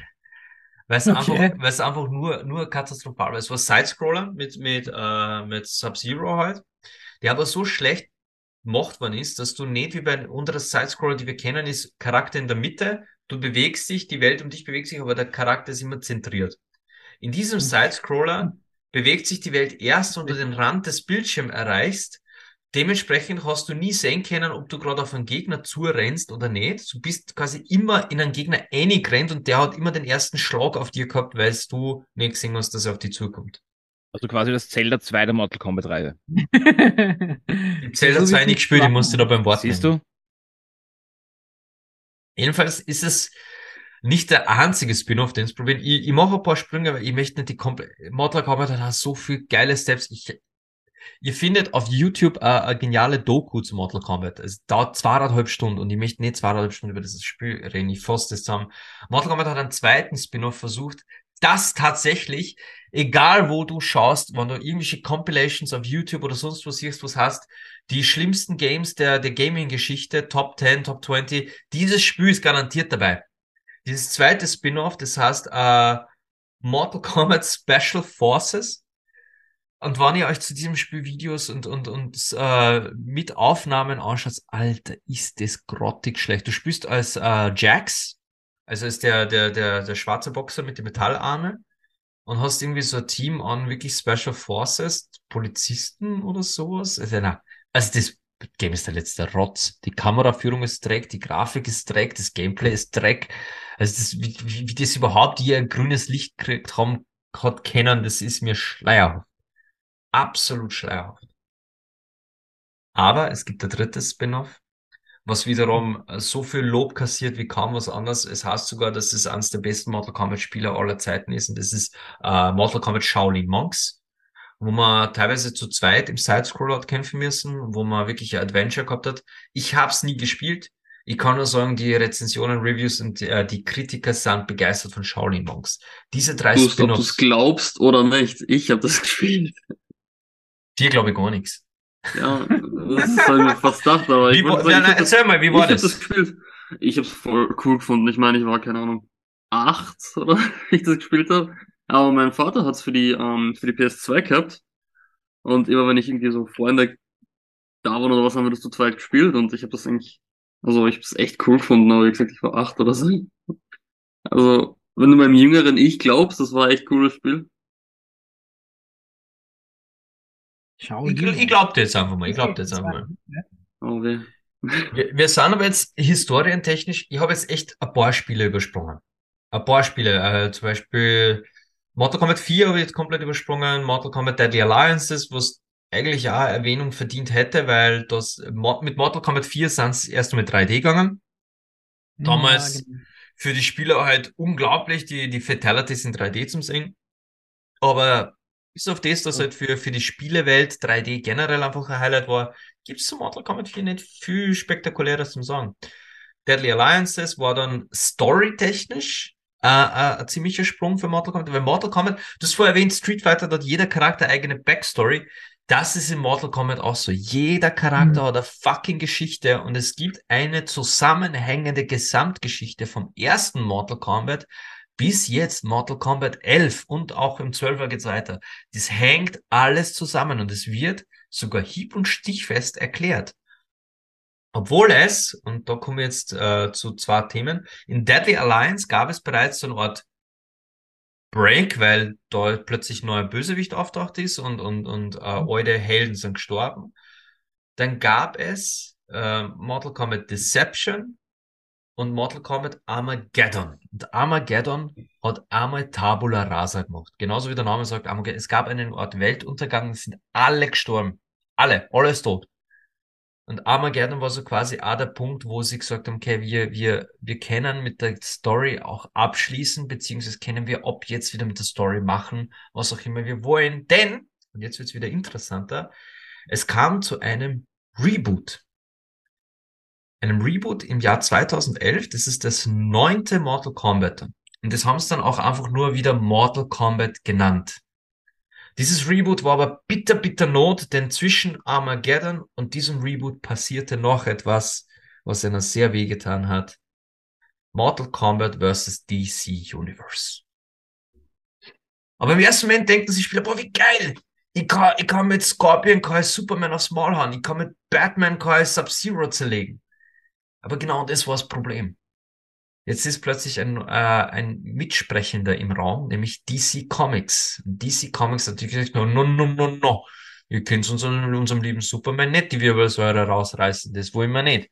Und das, wir wollen, drum kamen damals die Heroic Brutalities, äh, oder irgendwie so um die Kassen. Quasi, du hast mit einem, einem Superman einen Finisher machen können, aber der Gegner ist natürlich nicht gestorben. DC hat sogar verlangt, dass gezeigt wird, dass sich quasi der besiegte, Fatality liegende Charakter noch immer bewegt, dass er zappelt. Der hat am Boden zappeln müssen, damit die Spieler wissen, oh, Superman hat ihn nicht umgebracht, der lebt. Und das ist nur, nur, nur böses Aua Aua. Ja. Die äh, vom Basti erwähnten Friendships, die, die gab es schon lang. Die sind, glaube ich, mit Mortal Kombat 3 kommen oder 4. Ja, glaube ich. Friendships und Brutalities und dann kamen auch die Babalities, die absolute Ja. Erniedrigung deines, deines Gegners und du ihn nämlich in ein kleines weinerliches Baby verwandelt hast, anstatt ihn zu köpfen. Aber es gab dann auch äh, in Deadly Alliance auch einen netten Finisher, nämlich den Harakiri. Wann du als Besiegter schnell genug eine Tastenkombination eintippt hast, hast du deinem Freund die Genugtuung weggenommen, dich umzubringen, hast dich einfach selber umgebracht. Harakiri. Was ich, ah, das ist so typisch Mortal Kombat und Ed Boon. So quasi, wir hauen einfach was eine, was lustig ist, damit die Leute einen Spaß haben. Und das spürst in Mortal Kombat durch die gesamte Geschichte. Außerdem bei versus DC Universe, weil da DC gesagt, hey, das, was euch alle so Spaß macht und was das Franchise so groß gemacht hat, das wollen wir nicht. Und da waren halt einfach schon ein paar sehr böse Steps in der Vergangenheit. Special Forces und äh, Sub-Zero, das, diese Spin-offs haben einer sehr viel Geld gekostet. Das Studio Midway war quasi zum Zeitpunkt von äh, Mortal Kombat Armageddon bereits schon in Geldnot. Haben natürlich darauf gehofft, dass Armageddon sie da ausreißt. Er hat nicht so hingehauen. Und dann ist Mortal Kombat vs. DC Universe gekommen und das war das Sargnagel. Endgültig pleite und haben gesagt, na, wir kennen nicht mehr. Was aber passiert ist, ist äh, das Projekt an sich. Jemand hat gewusst, das bringt Kohle. Jemand hat gewusst, das ist geil. Die Leute wollen das. Immerhin war es einmal das bestverkaufte Spiel des fucking Jahres. Und Warner Bros. kommt auf den Plan. Warner Bros. ist mit eingestiegen und hat gesagt, hey, Ed Boon, John Tobias, wie schaut's aus? Wir wollen euch finanzieren. Aber macht euch ein eigenes Ding. Mal, Lasst euch von jemand mit drei reden, macht ein eigenes Studio auf. Entstanden ist dann NetherRealm Studios. NetherRealm anhand des NetherRealms, der, der halt immer die Erde angreift. Und NetherRealm Studios hat dann 2011 Mortal Kombat wieder, wie, wirklich wiederbelebt, weil Mortal Kombat 2011 gilt unter Fans als wirklich das Magnum Opus, das beste Mortal Kombat, was gebracht haben, weil da waren die, da waren die Charakterdesigns waren geil, das Gameplay war geil, du hast die Krypta plötzlich richtig geil drinnen gehabt, du, es, es hat im, im Niner hast du dann zwischen Kampfstile wechseln können mit nur einem Tastendruck. Mortal Kombat 9 hat, hat so viel richtig gemacht, auf so vielen Ebenen, dass die Fans einfach begeistert waren. Und wir waren auch schon in einer, einer Konsolengeneration, die Grafik endgeil. Bitte, Adnan. Und äh, war, das war das nicht das erste, das Neuner, wo du dann diesen coolen Story-Modus hattest, oder? Wo du dann quasi die Story erklären. äh, sie haben Was sich mehrfach an, sie haben sich mehrfach an, an Stories äh, versucht. Es gab auch einen RPG-Mode. Du hast in Mhm. einem der Mortal Kombats tatsächlich so richtig RPG-mäßig durch die Welt spazieren können, Truhen öffnen, Münzen sammeln, Quests annehmen. Das hat's Ja, gegeben. Ja, Das ja, hat's gegeben, aber es war die reinste Katastrophe. ja. Aber es hat im Mortal Kombat 9 dann, äh, soweit weiß ich es noch, ich hoffe, ich vertausche jetzt nicht die, es gibt so viel Mortal Kombats, aber im Niner hat's die, diese ganzen Minigames wieder gegeben. Das, was die Fans geliebt haben, das Test Your Might, dieses Button-Mashing, damit du die, die die, die, die Scheiben durch hast, die Stangen durch hast oder dann irgendwann den Diamant durch hast. In Mortal Kombat 9 hat es dann auch die äh, Minigame mit, mit quasi so Mario Kart Verschnitt gegeben, wo du spielen hast können. Mortal Kombat quasi Mario Kart. Es, es war einfach schon wieder so viel für die Fans da, was du einfach gemerkt hast, okay, da hat wieder Ed Boon einfach alles entschieden, was er, was er entscheiden hat können. Ja. Es war ja das erste, weil sonst hast du ja gekannt bei Kampfspielen, du wählst deinen Charakter und kämpfst dich quasi durch die Story mit ihm und dann einfach einen Charakter nach dem anderen. Und beim Neuner war es so, dass die Story wirklich ein fixes Spiel war, Ja. wo du wechselnd einen anderen Charakter gespielt hast, also eine andere Kampfszene gehabt hast und es- die Story da, durchgekämpft sind, da sind auch Hauptcharaktere in dieser Story getötet Genau. worden. Genau. Liu Kang ist fucking getötet worden. Genau. Mhm. Äh, Lu fucking Kang, wie kommt man, äh, also es ist wirklich einiges passiert in Mortal Kombat 9 und ähm, sehr viel davon richtig. Es sind diese, diese Türme sind, äh, sind vorgestellt worden, diese, diese Mhm. Kampftürme, die dann auch zwischendurch gewechselt haben. Online-Gaming ist plötzlich äh, gepusht worden. Muss ich ganz ehrlich sagen, ich war nie ein Fan davon. Ich habe, glaube ich, jedes Mortal Kombat irgendwo mal gespielt. Einige habe ich daheim gehabt, Mortal Kombat X sogar in der Limited Edition mit, mit der Scorpion-Figur. Ähm, aber Online-Gaming war nie so meins. Aber Mortal Kombat 9 holt plötzlich Mortal Kombat nicht aus der Versenkung, sondern kassiert so viel Lob auch von Fans und Kritikern gleichermaßen. Aber wenn man sich denkt, ja, jetzt, jetzt sind sie auf dem Peak, jetzt besser, dann kommt Mortal Kombat X daher, Mortal Kombat 10 mit einem phänomenalen Trailer, also Teaser-Trailer, wo du siehst, wie Scorpion und Sub-Zero sich in einem Wald aufs Maul hauen vom Feinsten. Ein so geiler Trailer, leider musikalisch mit Hip-Hop unterlegt. Aber Mortal Kombat X sitzt im Ganzen einfach grafisch nur uns drauf, technisch nur uns drauf. Plötzlich sind, sind die, die, die, äh, die, die Moves und die Charaktere nur so viel ausgefeilter. An was Mortal Kombat X gemacht hat. Wofür ich sie so abfeiert und das war der geilste, geilste Move, den Ed Boon hätte machen können. Ich meine, sie haben jetzt einen Deal mit Warner Brothers. Plötzlich taucht der fucking Predator auf als spielbarer Charakter. Es taucht das Alien aus der Alien-Serie auf. Es taucht Freddy aus Freitag der 3, also nicht äh, Freddy. Freddy Krüger hat es früher schon mal gegeben. Äh, ich mein, Jason Voorhees taucht auf. Fuck, wie gern habe ich mit Jason gespielt. Der Charakter war so geil zum Spielen und seine Moves, das hat so zu dieser Figur Jason Voorhees passt. Mortal Kombat X stellt nur mal die Story auf den Kopf, stellt so viel geile neue Charaktere vor, die äh, Devora, dieses Spinnenwesen, Kotal Khan, diesen Inka-Gott, den du plötzlich spielen kannst. Mortal Kombat 10 war das volle Paket auf Mortal Kombat 9 nur mal drauf. Äh, Eine Steigerung, mit der du nicht gerechnet hast als Fan, weil in Mortal Kombat 9 war doch schon großartig. Aber na, Mortal Kombat X wird nur geiler.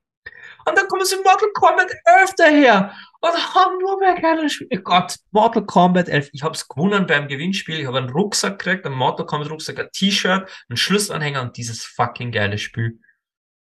Und es ist, Mortal Kombat 11 hat sich gedacht, hey, wir bringen jetzt komplett personalisierbare Charaktere. Du kannst da aussuchen, was für Waffen die dabei haben. Du kannst da aussuchen, welche Kampfstile du spielst. Du kannst da die Outfits äh, verändern. Du kannst bestimmen, welche Maske Sub-Zero und Scorpion oben haben, wie das restliche. Du hast das alles so personalisieren können. Und du hast gedacht, das ist doch schon geil, dass, dass ich wirklich den Charakter meinem Kampfstil anpasse. Und dann sagt Mortal Kombat 11, oder besser gesagt Ed Boon so, ihr wisst was, ich hab so einen Spaß gehabt mit dem Alien und dem Predator. In Mortal Kombat 11 schenkt mir euch fucking Arnold Schwarzenegger mit dem Terminator. Mir ist fast einer angegangen, als ich dieses Reveal gesehen habe. Dass der Terminator, der T100, also wirklich, dass der auf, auf, oh, Alter. Und was für geile Moves der hat. Was, wenn wenn's mit der, mit der, mit der kleinen Schrot, wenn er die aushält und richtig mit seinem, mit seinem Terminator, diesem, diesem Handgelenk Nachlademove, tschak, tschak. Hasta la vista.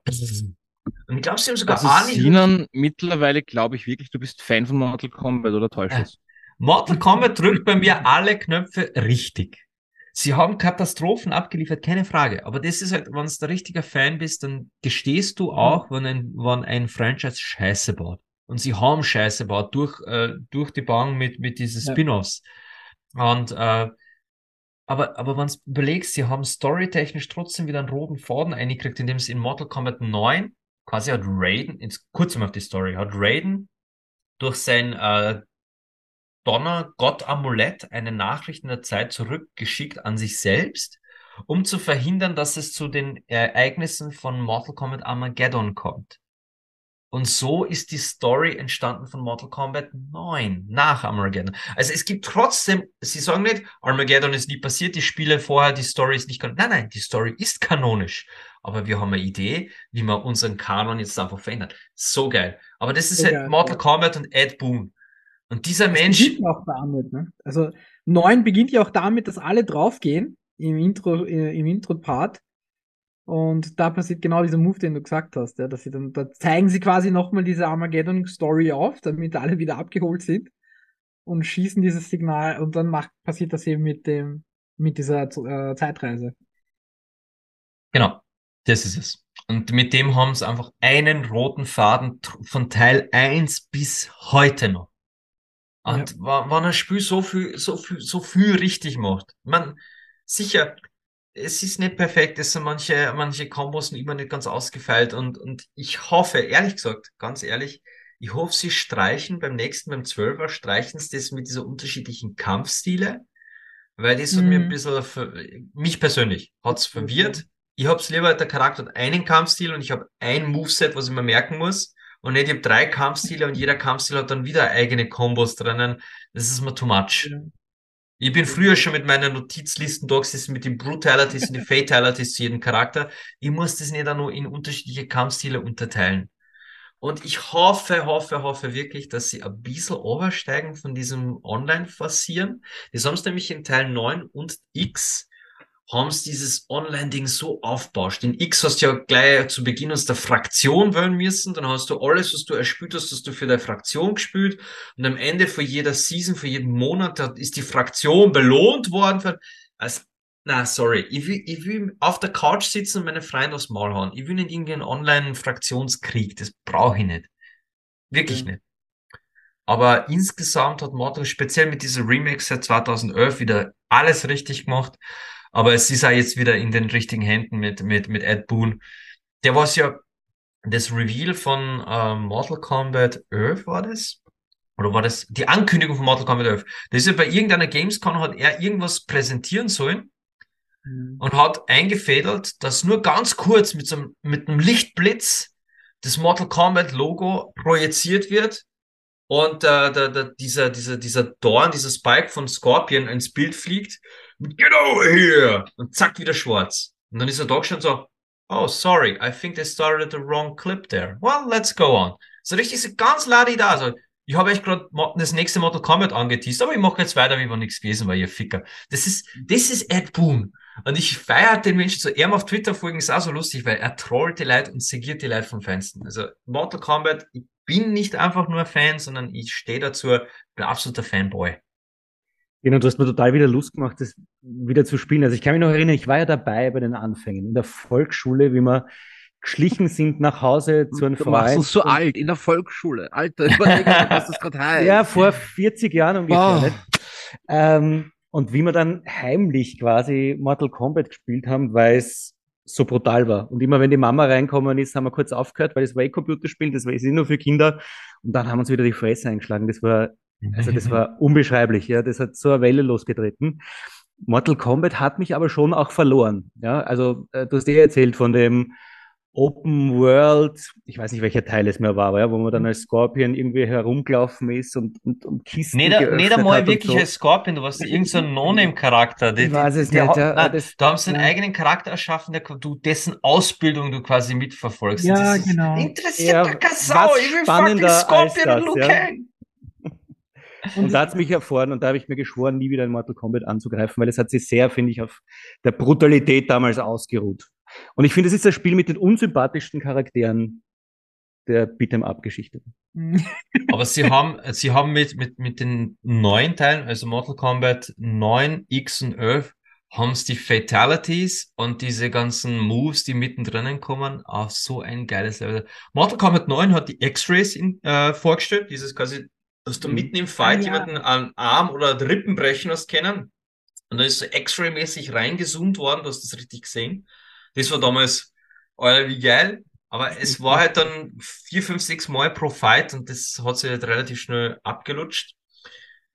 Das, von dem sind sie wieder weg. Jetzt gibt's dafür so, so ähm, wie, ich weiß nicht, wie es heißt, aber so Moves, wo du wirklich dem, dem Gegner echt scheiße zu. Also an Brutalität haben diese drei Spiele jetzt, 9, 10 und 11, alles andere in den Schatten gestellt. Die Fatalities, die jetzt, da sind wirklich Sachen dabei, wo du da auf dem Fernseher siehst, so, oh, oh, scheiße, oh, oh, oh. Obwohl du das gerade ausgeführt hast, du wusst, was kommt, aber trotzdem, so, oh, scheiße, du, das wäre beim Zuschauen. Ich hab's gewusst und hab mich trotzdem erschreckt. Genau, so, so in dem Stil. Aber Mortal Kombat X und 11, diese zwei Spiele, ich bin so froh, dass ich mir's geholt habe. Für Mortal Kombat X habe ich damals für diese Scorpion-Figur insgesamt 120 Euro hingekriegt fürs Spiel mit der Figur. Und ich habe keinen Cent bereut. Die Scorpion-Figur steht bei mir immer noch und ich habe das Spiel echt gefeiert. Aber Mortal Kombat 11 hat wieder so, so geile neue Charaktere vorgestellt und, und einfach, na, warte, na, 10 hat, X hat so geile neue Charaktere vorgestellt, das ist einfach Hammer gewesen. Und X und 11, wenn du, Peter, wenn du wirklich sagst, du hättest wieder Bock auf Mortal Kombat und möchtest aber das Feeling von früher, hol dir entweder Mortal Kombat X oder Mortal Kombat 11. Ich glaube, beides sind aktuell im PlayStation Store stark reduziert. Und bei Mortal Kombat 11, da gibt's nur Ultimate-Fassung. Da sind dann die, die DLC-Charaktere auch noch mit dabei. Also dann hättest du quasi einen Terminator schon fix mit drinnen. Und Das sie haben ja die machen. Story von, also von, die Story ist ja wirklich zusammenhängend dann umgesetzt von 9 bis 11 mit dem DLC. Da gab es ja nach dem 11er noch so einen DLC, den sie letztes Jahr rausgebracht hatten, wo sie dann diese Story auch nochmal abgeschlossen haben. Deswegen sind die alle so Ich glaube, das war die Ultimate Edition, in der Ja, genau. die Story fertig oder die weitergeführt wurde. weitergeführt hat. Genau, genau. Ja. Die zusätzlichen Charaktere auch brachte. Also so gut erzählt. Und da denken, da merkt man, glaube ich, vielleicht auch ein bisschen, vielleicht die Handschrift von Warner Brothers, vielleicht, dass da jetzt auch ein paar Hm. Filmregisseure dabei sind oder so, keine Hm. Ahnung, Filmschreiber, Autoren. Weil es ist wirklich eine geile, geile Story. Also Ich habe bewusst- Bros, die ich habe uns bewusst- solche Perlen gebracht haben, wie Justice League oder Suicide Squad. Ich habe Warner Bros. ich hab bewusst die Filme ausgelassen. Nee, nee, nee, Obwohl- Simon, da, obwohl- kommst du, da kommst du jetzt nicht rum. Du kommst Obwohl nicht um Thema Tatsächlich. Mortal Kombat um Christopher Lambert herum. Du kommst nicht Ach, herum. Du ja, du- du Christopher du Lambert, der uns jetzt auf der. Comic-Con hat hängen lassen, leider. Aber Mortal Kombat, der erste Film, eben der mit Christopher Lambert als, als Raiden oder Christopher Lambert, ist ja eigentlich äh, Franzose. Der erste Film gilt tatsächlich als, ähm, als Erfolg.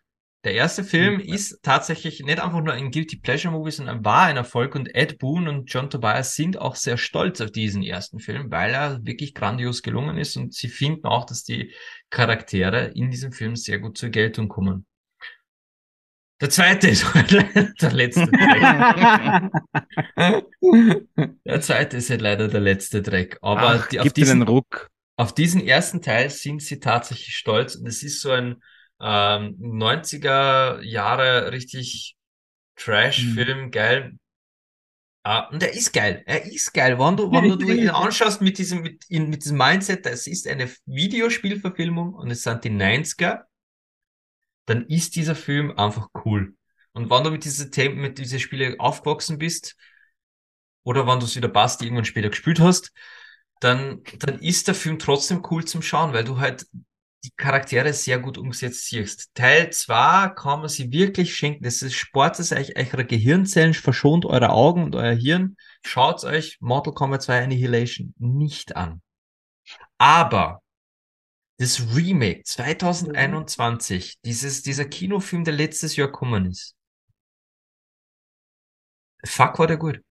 Ich kann es nicht anders sagen. Der war gut. Der hat mich erwischt mit null Erwartung. Ich, ich bin davon ausgegangen, ich sehe jetzt gleich Rotz. Ich bin wirklich Ja. eingegangen, wenn es ein bisschen besser ist als Rotz, bin ich schon glücklich. Okay. Und dann war der Film echt gut. Es war jetzt nicht bahnbrechend geil. Es war jetzt nicht so, ich will mir den jetzt zehnmal anschauen. Aber er war wirklich gut gemacht. Er hat äh, äh, eine okay Story gehabt. Was erwartest beim Videospielfilm für eine gute Story? Und die Storys sind halt immer mal. Aber die Charaktere, die drinnen waren. Ich hab fucking Kung Lao auf dem Bildschirm gesehen. Äh, Kung Lao als war einer meiner Lieblingscharaktere zum Spielen mit seinem Hut. Vor allem hat er so geile Brutalities in den neuen Spielen. Da hat er einen Move, wo er seinen Hut auf dem Boden wie so eine kleine Kreissäge tut. Dann nimmt er den Gegner bei die Viers und zirkt ihn quasi dick first in diese Kreissäge und teilt ihn in zwei Hälften. Äh, einfach, ja. Kung Lao im Film und ähm, Kabal war kurz zum Sehen. Kano ist dabei, wobei Kano grandios gespielt ist. Äh, ich, ich bin ein Ja. Ich bin ein OV-Nazi, ich schaue prinzipiell nur auf Englisch. Der Schauspieler macht den Kano so geil. Man sieht Reptile, man sieht Sonja, man sieht ja Jax und man Gang. sieht, es ist Mit einfach den geil. Mini-Armen. Ja, mit, na, richtig, richtig geil gemacht. Man sieht, wie Jax seine Arme im Film verliert. Genau. Und es ist tatsächlich, äh, ich glaube, dass das tatsächlich sogar kanonisch ist. Ich kann mich erinnern an, eine- aus dieser Dokumentation, dass Jax seine Arme tatsächlich auf irgendeine Weise verliert. Und ich, ich bilde mir ein, dass im Sub-Zero auch im kanonischen Spiel die Arme abfriert und ist- bricht. Ja. ja, ja, das ist im, im Spiel, das Spielstory auch so, ja. Also Mortal Kombat hat sehr, sehr viel richtig gemacht. Der erste Film, Kultstatus, der neueste Film. Ah, Ich muss sagen, ich freue mich auf den zweiten Teil. Ich hoffe, dass sie zumindest, zumindest dasselbe Level halten. Dann bin ich nicht enttäuscht und fühle mich in der Zeit, wo ich den Film schaue, als Mortal Kombat Fanboy, und ich bin ein absoluter Fanboy, fühle ich mich gut unterhalten. Nochmal, es ist nicht, es, sie haben nicht das Kino neu erfunden, aber der Film ist für einen Mortal Kombat Fan gute Unterhaltung. Als Origin Story war es ein guter An Dabei muss man sagen, die animierten Filme, weiß ich nicht, ob du die gesehen hast. Na, der, die habe ich nicht gesehen. der, der ist sehr gut. Die sind zu empfehlen, das stimmt. Da gibt es eigentlich sind- keinen schlechten. Nur empfehlen. Und gerade wenn du auf die Lore von Mortal Kombat stehst, genau, die sind wirklich gut gelungen. die sind, genau. Aber dieser, dieser neue äh, Film, speziell der Fight Scorpion gegen, gegen Sub-Zero, fuck, war das gut gemacht. Ah ja, wo wir gerade von der Lore sprechen. Äh, ich habe vorhin erwähnt, Ed Boon ist ja so fannah. Mortal Kombat ist eines der wenigen Spiele, was äh, Fans zuhorcht, wenn die anfangen, Theorien aufzustellen. Im allerersten Mortal Kombat gab es im Hintergrund, ganz weit im Hintergrund, zwei Charaktere, die man kämpfen sah. Einer davon war in Flammen. Einer davon war in Flammen und die äh, Fans haben immer geglaubt, das ist irgendein Charakter, so wie Reptile, den kann man freischalten. War es aber nicht. Das war wirklich einfach nur ein Hintergrund. Mehr war es nicht. Und die Fans haben aber nicht locker gelassen, haben gesagt, okay, wir äh, wollen es wissen, wir wollen wissen, wir stellen Theorien auf und dann gab es die Theorie, dass dieser Charakter sogar einen Namen hat, nur den äh, habe ich tatsächlich vergessen. Den haben's, den haben dem, die Fans um den einen Namen gegeben, den ich wirklich, wirklich leider vergiss am Scheibenkleister. Mir fällt's wirklich nicht ein. Ich, ah, Blaze, Blaze war's. Die haben ihm den Namen Blaze, weil er halt brennt, haben sie ihm den Namen Blaze gegeben. Dieses Gerücht, diese Fantheorie von damals hat Ed Boon gehört, aufgriffen und den Charakter Blaze eingeführt in Mortal Kombat. Und Blaze ist auch der Boss, der Endboss von Mortal Kombat Armageddon, der letzten Endes alle auslöscht und umbringt. Wirklich? Der, der hat eine Fantheorie genommen und hat daraus einen spielbaren Charakter gemacht. Und das hat er nicht nur dieses eine Mal gemacht. Das hat er immer wieder gemacht, dass er Fans beobachtet und zugehört hat, ja, was die online da und so weiter. Und dass er denen eher eine Theorien aufgreift und ins Spiel einbringt. So ist zum Beispiel auch der Charakter Scarlet entstanden, weil sich Fans gedacht haben, sie hätten auch mal irgendwo im Hintergrund äh, eine quasi rote Version von Jade gesehen, haben sie gedacht, okay, es gibt Kitana in lila, äh, na, Kitana in blau, es gibt Melina in lila, es gibt Jade in blau, also da gibt's jetzt nur rote Kämpferin und das ist die Scarlet. Ebenfalls reine Fan-Fiction-Theorie. Ed Boon hat sie aufgegriffen und es gibt einen Charakter Scarlet. Also er ist extrem fannah und das macht er so sympathisch und ich glaube seine Spiele auch so erfolgreich, weil du spürst, das ist von einem Fan für Fans. So, und jetzt ist mein Mortal Kombat Monolog beendet. Liebe Zuhörerinnen und Zuhörer, Zuhörer, ihr merkt, ich bin einer, mir muss man aufhalten, wenn ich zum Quatschen. Wir kommen ins Jahr 93 jetzt, oder? Basti ist schon fast auf der Welt. Er ist vielleicht, vielleicht ist er geplant. Na, na. Nein, nicht Nee. geplant. Vielleicht, ein, vielleicht ein schmutziger Gedanke. Aber 93, Michi, Virtua Fighter. Das ist soweit. Ja, wieso? Wieso haben wir das Spiel in die Reihe aufgenommen? Es ist jetzt nicht unbedingt, ähm, sag jetzt mal so eine, ein, ein Haushaltsname wie Mortal Kombat oder Street Fighter. Aber was Virtua Fighter ja schon im Namen quasi versteckt hat, ähm, ist ähm, die, äh, die Andeutung auf Virtual, also virtuell, und dass das Ganze das erste Mal in 3D ähm, passiert. Und Virtual Fighter war wirklich das erste Fighting Game aus dem Jahr 93, äh, das von Sega in Zusammenarbeit mit dem Studio AM2 entwickelt worden ist und hat den Startschuss für das dreidimensionale Fighting Game Prügelspiel eigentlich ähm, ins Leben gerufen und ist eines der wenigen, wenn nicht sogar das einzige Spiel oder nennen, sagen wir eines der wenigen, das 1998 sogar ähm, vom Smithsonian Institute ähm, aufgenommen worden ist ähm, im Bereich Kunst und Unterhaltung, weil es halt wirklich diese Entschuldigung. 3D hm? Entschuldigung, ich finde das lächerlich, aber nicht so weiter. Lächerlich, ja, du musst denken, ich meine, es ist halt das, das Super Mario 64 der, der Beat'em Ups, der Fighting Games. Alles gut. Ja. Alles gut. Ja, es war kein Mortal Kombat, entschuldige. Nein, nein, aber ich, überhaupt, nein, selbst was Mortal. Kombat in Smithsonian eingekommen haben als Kunst und Kultur, hätte ich gesagt, habt ihr dann doch schon. Kunst und Unterhaltung, nicht Äh, Kunst, Kultur. Entschuldigung, Kunst und Unterhaltung. Ja. Ja, das ist was ganz anderes, gell? Ja. Ähm, ja, und wie, wie bereits jetzt schon ein, zwei Mal erwähnt, ähm, es war das erste 3D-Kampfspiel. Damals eben nur auf Arcade-Maschinen. Und äh, ja, dementsprechend erfolgreich. Und äh, problematisch zu der Zeit war, wer in der Sega-Folge aufgepasst hat, das war die gleiche Zeit, wo die ganzen Konsolen wieder interessant wurden. Also gerade bei Sega auch. Und die damaligen ähm, vorhandenen äh, Konsolensysteme oder Heimkonsolensysteme waren das Master System und Kenner der Sega-Folge wissen, das waren gerade mal 8-Bit und auch das Mega Drive, der Nachfolger, waren gerade mal 16-Bit. Da war eine Darstellung von 3D-Welten einfach, äh, ja, es war einfach nicht machbar. Kohle wollte man trotzdem machen und äh, hat sich Sega dann einfach gedacht, gut, dann machen wir einen 2D, äh, einen 2D-Ableger und äh, der ist dann fürs Mega Drive erschienen im Jahre 96. War jetzt nicht unbedingt so der große Erfolg. Ähm, war zwar im Grafikstil von der Automatenvorlage gehalten, aber ja, ähm, ist einfach nicht an das Gleiche rangekommen. Ähm, versucht ist das Ganze, also erfolgreich umgesetzt ist das Ganze dann erst auf den 32X worden. Also auch, äh, das war für das Sega Mega Drive der Aufsatz, also CD-Aufsatz nicht, sondern der, die Erweiterung. Genau, ja. Ähm, also wie gesagt, zu, äh, aufmerksame Hörer der Sega-Folge wissen, das 32X war ein leider nicht sehr langlebiges äh, Experiment, sage ich jetzt einmal, von Sega, um die Möglichkeiten des Mega Drives zu erweitern.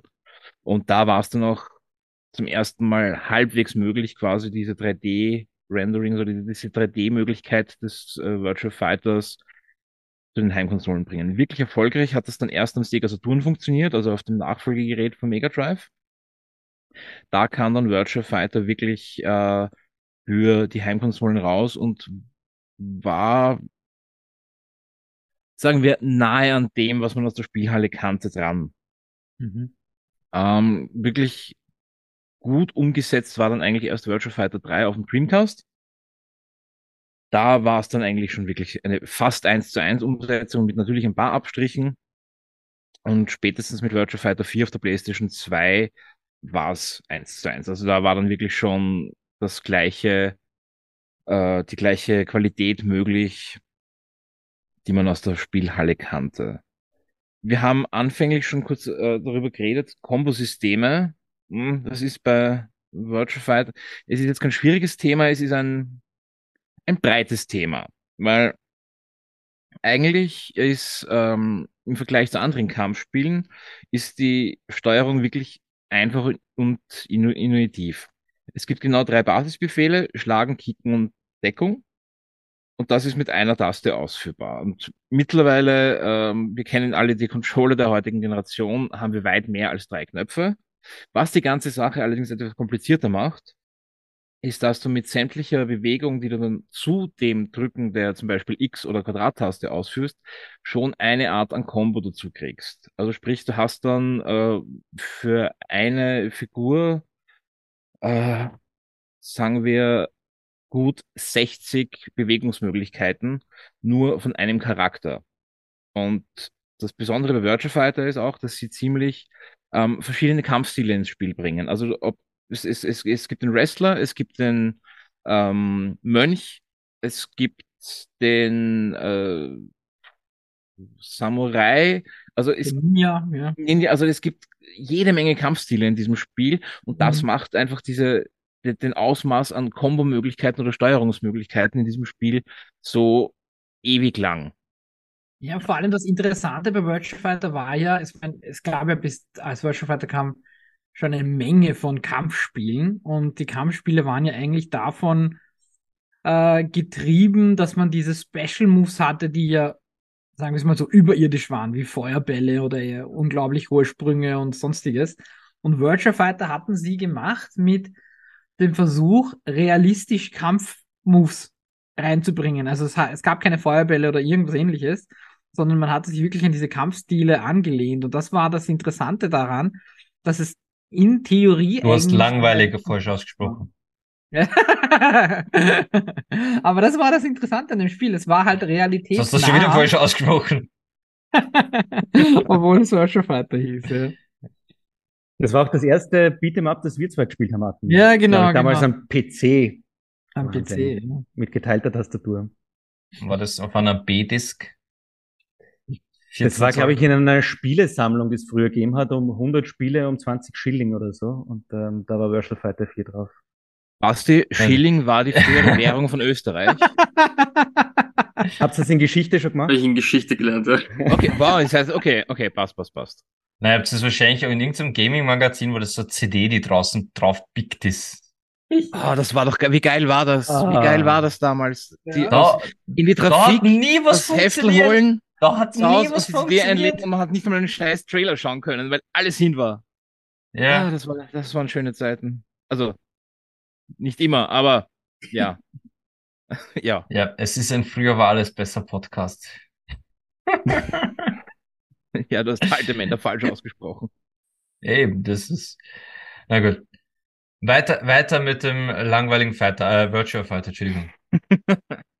Ähm, ja, wie gesagt, abgesehen davon, dass es halt der erste große 3D-Ableger war oder der, der, der Urvater oder Großvater des 3D-Fight Games, ähm, hat es dann zwar relativ viele Ableger davon auch gegeben, also es gibt bis heute, es gibt bis dato nur Virtua Fighter 5.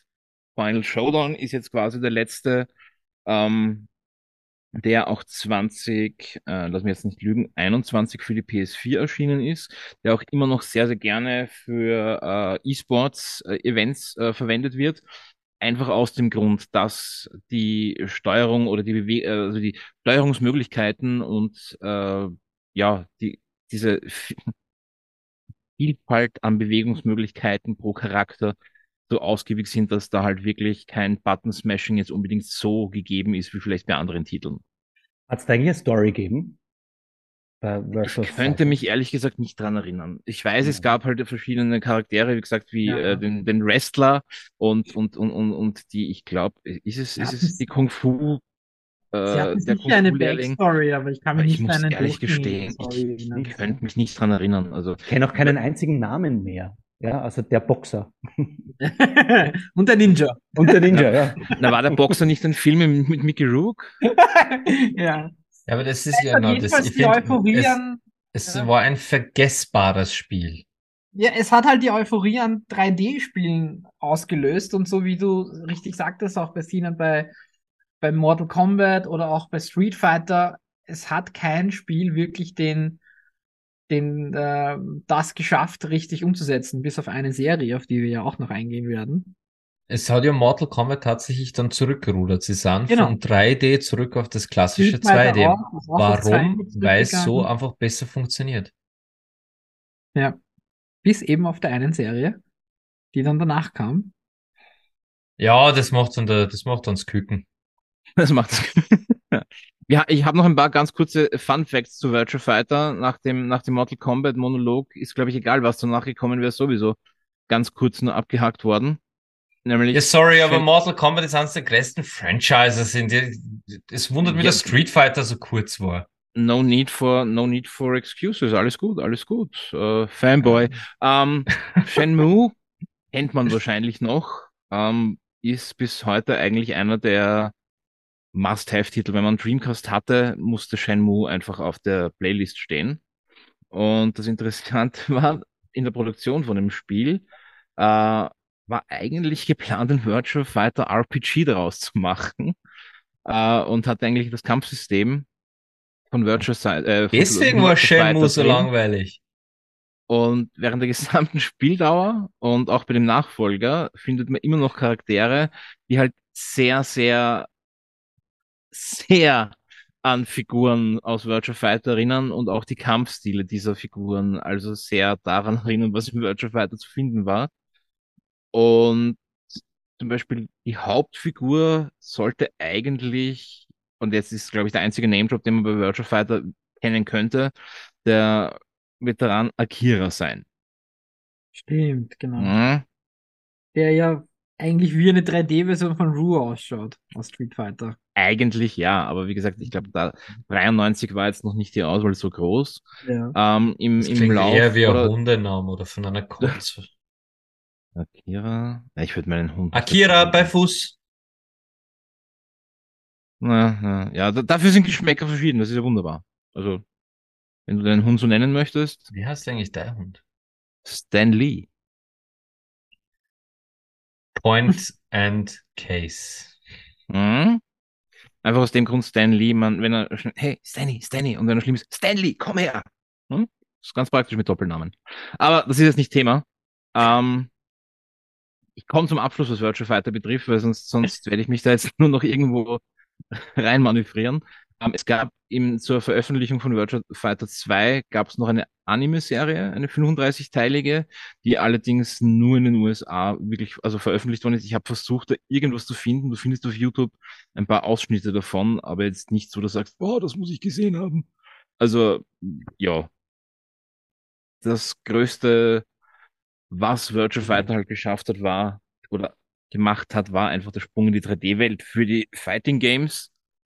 Und deswegen glaube ich auch erwähnenswert. Und war es nicht eines der ersten Spiele mit Ring-Out-Mechanik? War das auch Virtual Fighter? Ich glaube, das war Soul Calibur. So. Nein, es war schon, äh, Virtual Fighter war das erste, das stimmt. Ja, ich habe in meiner Recherche nämlich zu Soul Calibur, ähm, Virtual Fighter hat zwei äh, Dinge zuerst gehabt, eben dieses 3D und Ring Out. Und ich glaube, das war um einige Monate zuerst. Okay, okay, okay. Hätte ich jetzt in der Recherche wahrscheinlich überlesen, überhört. Ich hätte wirklich gedacht, es war Soul Calibur. Das Okay, ich sag dann bei Soul Calibur, es war das erste. passt, passt, passt. Äh, Sinn und schneiden wir. Hm. Aber es, Ring-Out-Mechanik hat es ja bei Mortal Kombat auch gegeben. Das war, ähm, aber ich weiß nicht mehr bei welchem Teil. Da war das dann wirklich, Vierer dann, wo es 3D war. nee, ich weiß es auch nicht mehr. Ich glaube auch, möglich. Äh, ich weiß bei einem anderen Spiel, da, da war das tatsächlich ein Bestandteil. Aber ja, gut. Wir, äh, äh, aber tatsächlich, Michi, Michi, eine Frage noch. Wieso, wieso hört man von Virtual Fighter nichts mehr? Wieso sind die von der Bildfläche verschwunden? Hm, Sie sind nicht von der Bildfläche verschwunden. Wie gesagt, sie sind, was äh, E-Sports-Events betrifft, sind die immer noch ziemlich weit äh, dabei, also weit vorn dabei und wird auch gern eingesetzt. Aber ich glaube, es ist einfach nicht so der, ich glaube einfach, diese Komplexität der, der, der Steuerung schreckt jetzt, sage sag ich, den Casual Player einfach ab. Also ich muss jetzt nicht, ich, ich muss ganz ehrlich gestehen, ich bin jetzt durchaus ein Fighting Game Spieler. Ich habe Street Fighter gespielt, ich habe äh, natürlich Mortal Kombat Fanboy, haben wir schon herausgestellt. Ich habe Tekken gezockt, ich habe Soul Calibur gezockt, ich habe ähm, Dead or Alive gezockt, Killer Instinct, also die ganzen Fighting Spieler, ich bin, ich mob das. Aber no shit, Virtual Fighter nie angegriffen. Nie. Nicht einmal angegriffen. Nein. Wirklich. Es ist an mir komplett vorbei. So richtig komplett. Also das ist für mich wirklich der Urvater, also der, ja, der Vorvater von, von Tekken eigentlich, weil Also, nein, ich muss auch gestehen, also trotz, also ja, jetzt durch die Recherche für, für die Folge heute, ja, habe ich mir Virtua Fighter wieder ins Gedächtnis geholt, aber wie gesagt, abgesehen davon, dass es das erste 3D-Kampfspiel war, hat es mich jetzt auch nicht wirklich so. so berührt. Ich glaube, es war halt auch einfach die Zeit, weil 93, wie gesagt, äh, kurz viel, ja. davor, kurz danach äh, Mortal Kombat und das hat halt einfach wirklich, ähm, ja, Ist einfach alles in den Schatten gestellt, ja. richtig, genau.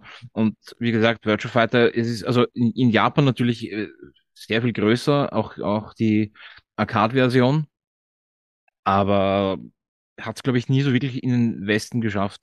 Ist auch, ist auch eben, was E-Sports-Events betrifft, eher in der japanischen Welt zu finden als bei uns. Da ist Mhm. halt wirklich Mortal Kombat, Street Fighter in, in, in diese Richtung gehend, was, was Fighting Games betrifft. Ja, dann gehen wir doch, wenn wir, wenn wir gerade so quasi schon von Japan schwadronieren, zu einem japanischen Fighting Game, was auch bei uns mega erfolgreich war. Und wir haben es ja gerade kurz erwähnt, Adnan hat es gerade kurz erwähnt. Tekken! Tekken macht's Küken! Basti! Ja, also ich rede heute über ein sehr bekanntes 3D-Fighting-Game, nämlich Dead or Alive äh, Extreme Beach Volleyball. Auch das hättest du nicht spielen dürfen. Aber es überrascht mich nicht, dass er es spielt. Ja, Was der in dem Alter dagegen die Hormone wieder durch. ja. Na, Bartwuchs ist da, jetzt das Beachvolleyball, also. das habe ich, so- das hab ich Bartwuchs unter Anführungszeichen. Aber der Versuch war gut, Basti. Ich habe ihn witzig gefunden. Du, Vorsicht, für die nächste, für die, für die nächste Podcast-Folge setzen wir Dead or Alive als Thema, dann kannst du wirklich über Beachvolleyball. Das Spiel ist Oh je. nämlich grauenhaft. Das ist furchtbar, ey. Auf jeden Fall. Ich rede über Tekken und ich weiß nicht, ob ihr als Zuhörer das vielleicht heute schon mitbekommen habt. Ich bin ein bisschen jung, um über ein Spiel von 1994 zu reden. Aber ich habe mir ein bisschen Wie viele Jahre bis zu Kindheit- deiner Geburt noch? Sechs. Okay. Ihr habt es gehört. Ihr habt es gehört von einem jungen Mann, der nicht weiß, wer die Dinos sind. Nicht der Basti. Das ist komplett aus Kontext. Egal. Ähm, auf jeden Fall, ich habe ein bisschen was zur Geschichte. Ich habe ein paar Fun Facts und ja, legen wir los. Du hast es angesprochen, Michi, nach Virtua Fighter, das nächste wirklich große 3D-Fighting-Game, das kommen ist, war Tekken. Und witzigerweise war da einer von die Macher von Virtua Fighter sogar am ersten Tekken beteiligt, nämlich, ich hoffe, ich spreche das jetzt raus, Seiji Ishii. Das ist irgendwer uns richtig ausspricht. Einer der Macher von Virtua Fighter war an Tekken war beteiligt, an? Tekken beteiligt. Äh, Tekken war ursprünglich nicht als Fighting Game selber gedacht. Es war mehr so eine Art Software-Test für 3D-Modellierung und aus dem hat sich dann dieses ganze Spiel im Endeffekt dann erst entwickelt. Was Wow, ich okay. ein richtig interessanter Fun-Fact finde. Noch ein So witziger, das Assassin's Creed der Fighting Games. Ja. mehr oder weniger, ja. Ah, noch interessanter Fun Fact. Tekken ist japanisch und bedeutet wortwörtlich übersetzt eiserne Faust. Und witzig deswegen, weil sich die ganze, alle Tekken, weil sich in allen Tekken-Spielen quasi dieses Turnier durchzieht, das King of Iron Fist heißt. Und ja, erschienen ist es dann 1994, also ein Jahr nach Virtua Fighter, zum ersten Mal eben in Japan auf die Arcades. Und im Gegensatz zu Virtua Fighter hat es einen relativ guten Sprung zu den Konsolen geschafft, was großteils deswegen war, dass es PlayStation exklusiv war.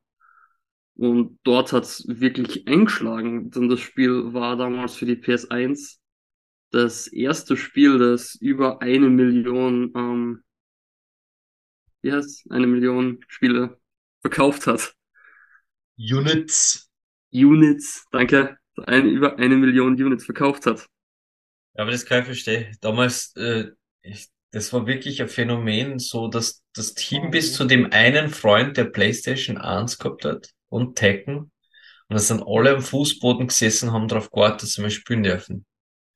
Und, und irgendwie hat's geheißen so, äh, es hat immer das Verbot gegeben, keiner darf Eddie spielen. Warum? Weil der Besitzer der PlayStation, der darf Eddie spielen. Das stimmt. Okay. Wieso ist das so, wenn ich jetzt fragen darf? Weil Eddie mit seinen Capoeira-Moves einfach unfair ist. Wer, Ach wer so, Eddie, doch, ja, na, ja, ich, ich habe ich hab eine Idee gehabt, aber ich wollte das nur bestätigen. Weil wer Eddie spielt, der erste- schnupft Gänseblümchen. meine erste Interaktion mit Tekken war nämlich Tekken 5 auf der PS2 von meinem Vater damals. Und oh, das ist so, ey. Oh. Au. Entschuldigung. PS2. Na, nicht nicht auf der PS, auf der PS2 seines Vaters. Okay. Okay. Oh. Auf jeden Fall, ich habe mit Eddie Bekanntschaft gemacht und ich habe den Typen gehasst. Ja, es ist diese scheiß kommt von dem. Und Weißt du, aber auch immer einen Freund gehabt, dass der diesen scheiß Kopf-Über-Move gemacht hat, wo er auf, auf, im Handstand quasi mit die Viers sich die ganze Zeit draht und die haben dann nichts anderes mehr da. ja, ja. du, und du hast irgendwie diesen, du hast den ewig spammen können, diesen Move, dass der sich Ja. fünf Stunden lang verdreht hat mit seinem komischen Helikopterkick oder was das war. Ja, absoluter Dick-Move. Ich bin schwerst verstört von dem, also das ist ein Kindheitstrauma meinerseits. Falls Ist ja noch nicht so lange her, ne? Falls hier jetzt Ja, jemand ja. zuhört, falls jemand zuhört, der diesen Move genauso wie der Spastik gesagt hat, äh, durchgespammt hat, du bist der Arsch. Und das kam vom tiefsten Herzen. ja, das, Also, es- es- also aus ganzer Seele, nimm das mit. Schreib's dir in deinen Lebenslauf. Ich bin ein Tekken-Arschloch. Mein Lieblingscharakter war der Rorang. Ich weiß nicht, ob ich den das war der, der Dude, der Taekwondo gemacht hat, oder? Ja, genau. Weil das war, so wie bei Virtual Fighter, das war ja auch bei Tekken, das war wirklich das Thing, dass alle Kämpfer an sich eigene Fighting Styles gehabt haben. Richtig, ja, genau, genau. Den fand ich eigentlich am coolsten. Und den Lei, der hat diesen betrunkenen Oh, der war, der, der war ja von Ja. Jackie Chan inspiriert, was ich Ja, weiß, oder? Inspiriert, genau. Der war, der war mein Liebling. Der Ja, hab ich gemacht. Eben weil er, weil er, weil er mich immer an Jackie Chan erinnert hat, an den Drunken Master. Stunden habe ich verbracht, diese Kombos zu lernen. 16, 17 äh, Tastenkombinationen, um das hinzukriegen. Und das war, da, da hast du wirklich mit dem Kombo bis zu 80, 90 Prozent dieses- äh, Energie abzapfen können von deinem Gegner. Unblockable. Boah, ja. Der coolste war der King, der Tigerkopf. ja. Und das, das war das schon der erste Teil mit dem mit diesem Alien Samurai? Ja, der Dude war, glaube ich, sogar einer von die vier Charaktere oder was, die bis jetzt in jedem einzelnen Tekken waren. Ah, okay. Der Yoshimitsu. Yoshimitsu, genau, genau, ja, ja. Aber ich finde halt, dass das äh, während Tekken ein extrem kombolastiges Spiel ist. Haben wir ja vorher gesagt, Tekken Ja. war Ja. ganz wichtig, dass du die Kombos kennst. Weil du gerade Lei erwähnt hast, den habe ich deswegen so gern gespielt, weil das war der einzige Charakter, wo ich das Gefühl gehabt habe, die Combo ist nicht halb so entscheidend wie der Rhythmus, in dem du die Knöpfe drückst.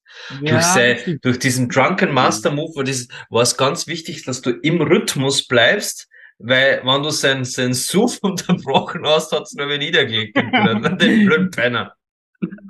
Ja, das stimmt. Das war echt das erste Spiel, wo du dann in diesen Combo-Beschreibungen hattest du dann zum Beispiel Pause drinnen. Musstest Ja. du drücken, äh, nicht einfach durchgehend drücken, sondern du musstest dann nach drei, vier Tasten mal eine Pause machen und dann weiter drücken rechtzeitig, damit du, damit du den Combo durchziehen kannst. Ja, stimmt. Weil wir gerade von Kombos reden, ich habe auch dieses, was ich richtig, oder was ich persönlich immer richtig cool an Tekken gefunden habe, ist, dass man ja grundsätzlich keine schweren Attacken oder leichte Attacken hat. Und das hat man eben bei seinem, ich halte es auf meinem Controller her, dass jeder von den Buttons war quasi ein, eine Gliedmaße. Also der X-Button war zum Beispiel der eine Arm, das Y der andere Arm. Und so hast du dir deine Kombos dann quasi zusammenbaut, was ich richtig interessant gefunden habe. Man merke, er spricht über einen Xbox-Controller. Ja, das hätte ich vielleicht erwähnen können, ja. aber-.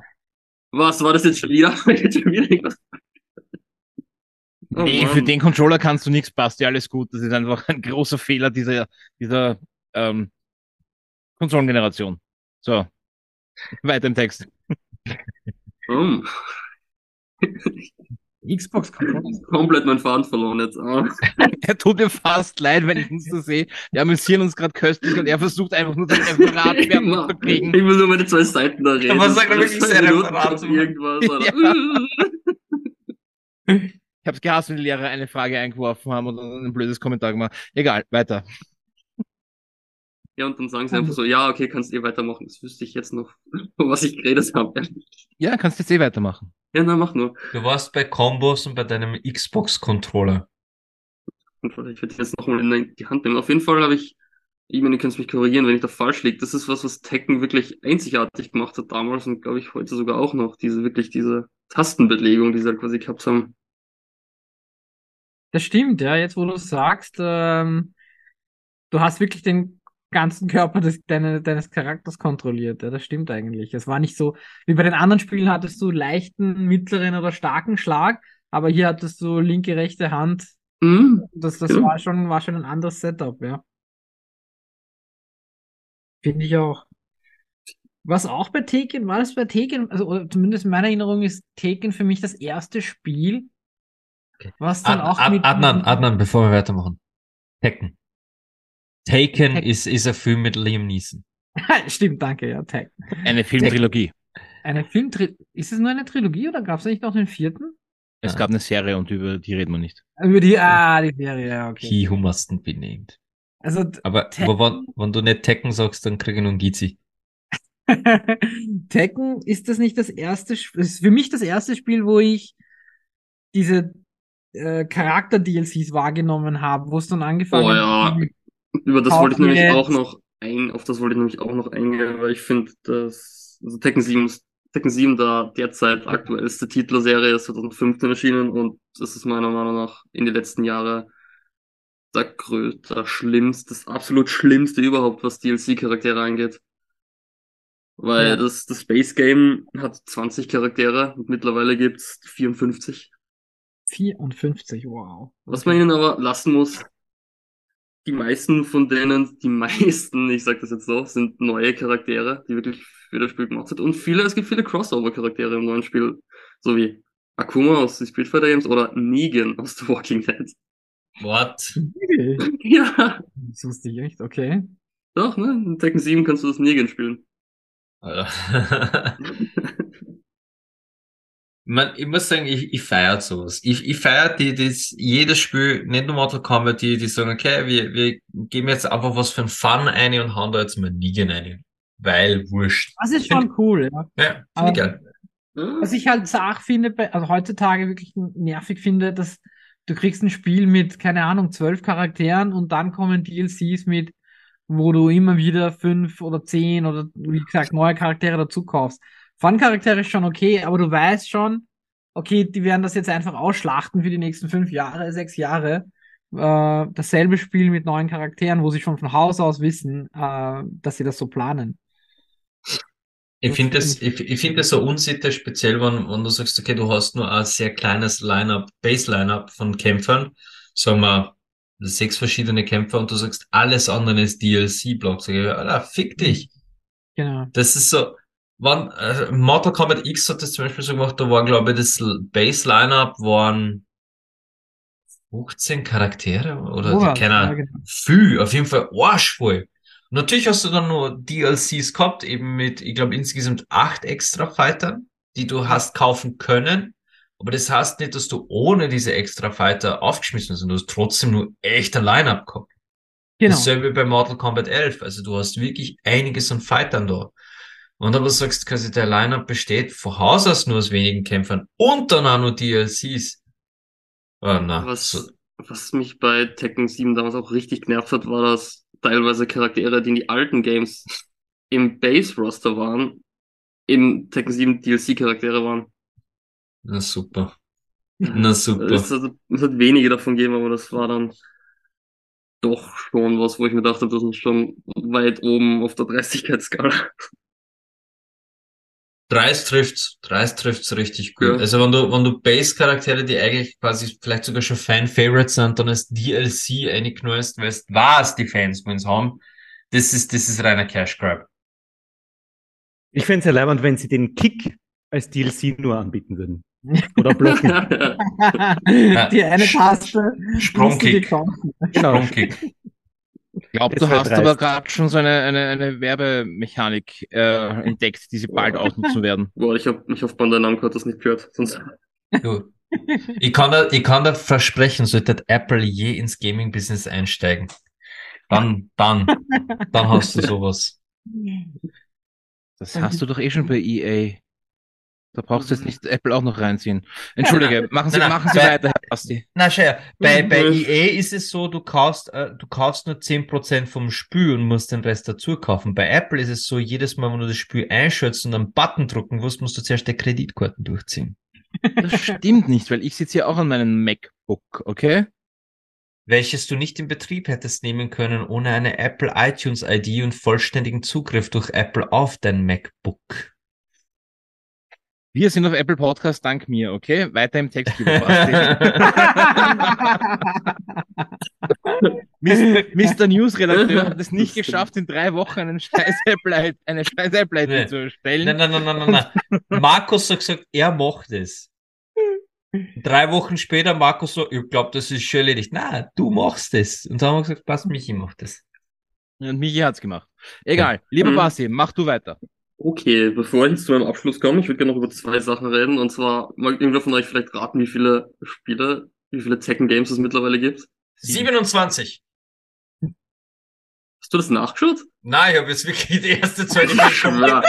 Mit allen Spin-offs zusammengerechnet und die Mobile Games mit diesem Bowling Game und dem Kartenspiel sind es wirklich Oh, 27. stopp. Moment, Moment, was? Bowling Game? Was? Ich wollte Ja, auch es gerade gibt- sagen, was? Es gibt Tekken Bowling, habt ihr noch nie davon gehört? Nein. was? Ich weiß nicht, ob das wirklich ein eigenes Game war, aber es gibt ja diese PSP-Version von Tekken, die Dark Resurrection, das ist mehr oder weniger Tekken 5, das auf der PSP erschienen ist. Und in der hat man bowlen können und man kann in Tekken 7 gibt's auch einen Bowling-Modus. Also, Wieso, wieso pushen die das nicht? Das würde ich kaufen. Weil Nintendo zuerst da war mit Wii Sports Bowling. ja, eben. Sports Bowling. eben. Oh, hey. Oh, Also, hey, ja.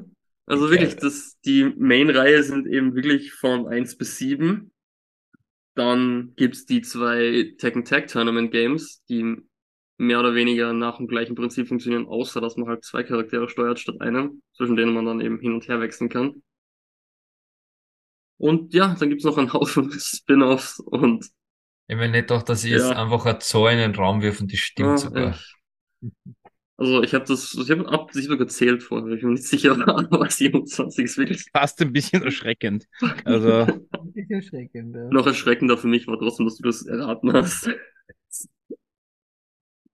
Es war wirklich, Moment, ich sehe gerade auf, ich sehe gerade auf Wikipedia, no shit, und unter der Liste von, von Tekken-Spielen, Pokken Tournament, Tournament.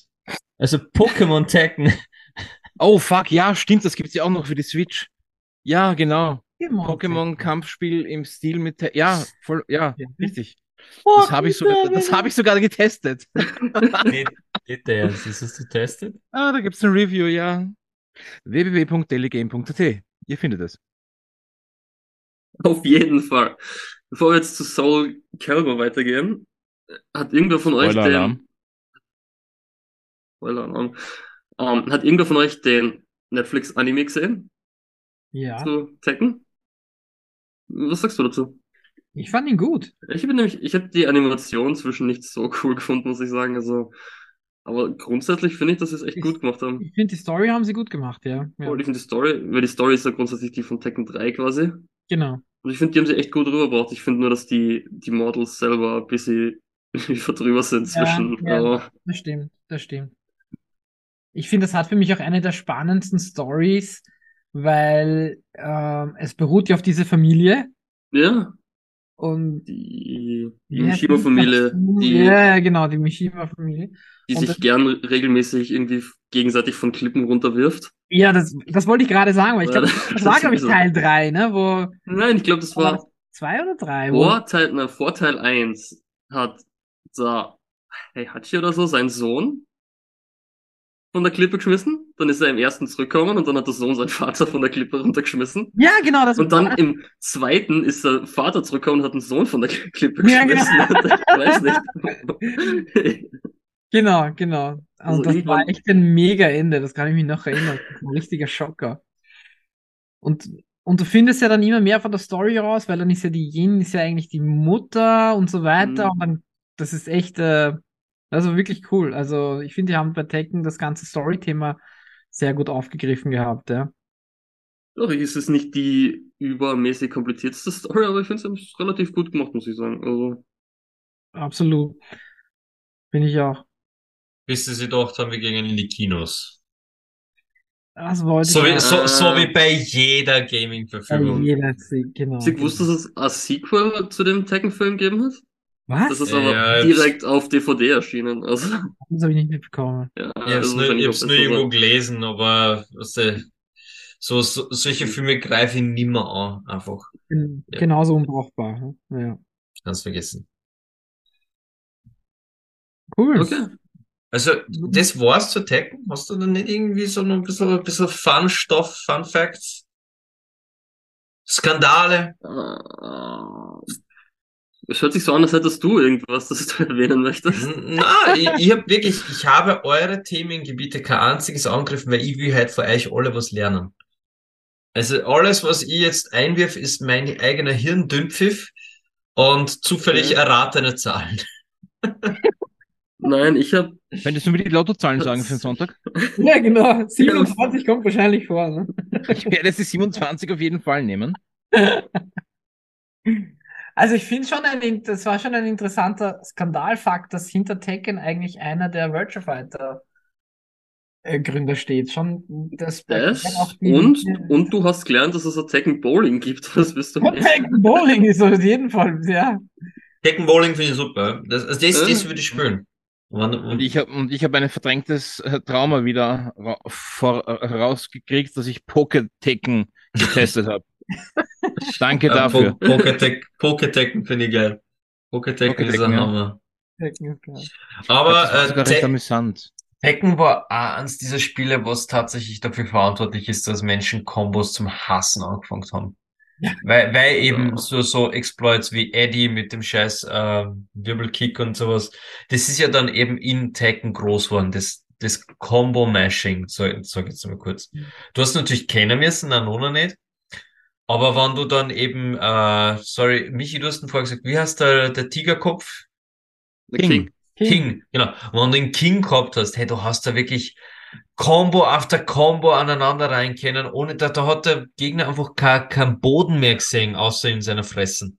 Das ist, Ähm, Tekken tut dir gar nichts, um irgendwie dem, weil Mortal Kombat hat die Combo Breaker, was ich weiß, oder? Also da kannst du zumindest Ja, ja, da irgendwie du probieren, dass du die Moment. abbrichst. Genau, ja. aber Tekken gibt dir gar keine Möglichkeit für sowas. nein, du bist einfach Ja. dem ganz ausgeliefert. Da kannst du den Controller wirklich weglegen, ja. Aber was sämtliche Franchises, die wir bis jetzt benannt haben, nicht gehabt haben, beziehungsweise Mortal Kombat hatte, hat es zweimal versucht, aber nicht richtig hingebracht. Sie haben es dann aufgegeben, weil hat einfach nicht so wirklich hinbeherner. Das nächste Spiel hat das meiner Meinung nach richtig perfekt angeliefert und das ist ein Fighting Game, wo Waffen im Spiel sind. Soul Calibur.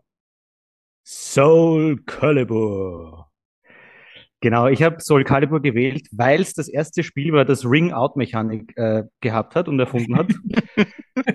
äh, und das fand ich so interessant, dass ich es gleich gewählt habe. Nein, also ich muss dazu sagen, ich bin kein, ich bin kein Hardcore Beat'em Up oder Fighting Game Gamer. Ja. Ähm, also wie gesagt, Tekken, da, mit all den Kombos und so kann ich leider nichts anfangen. Ich finde immer beim Spiel, das mir wirklich festhält, muss die Story passen und die Grafik.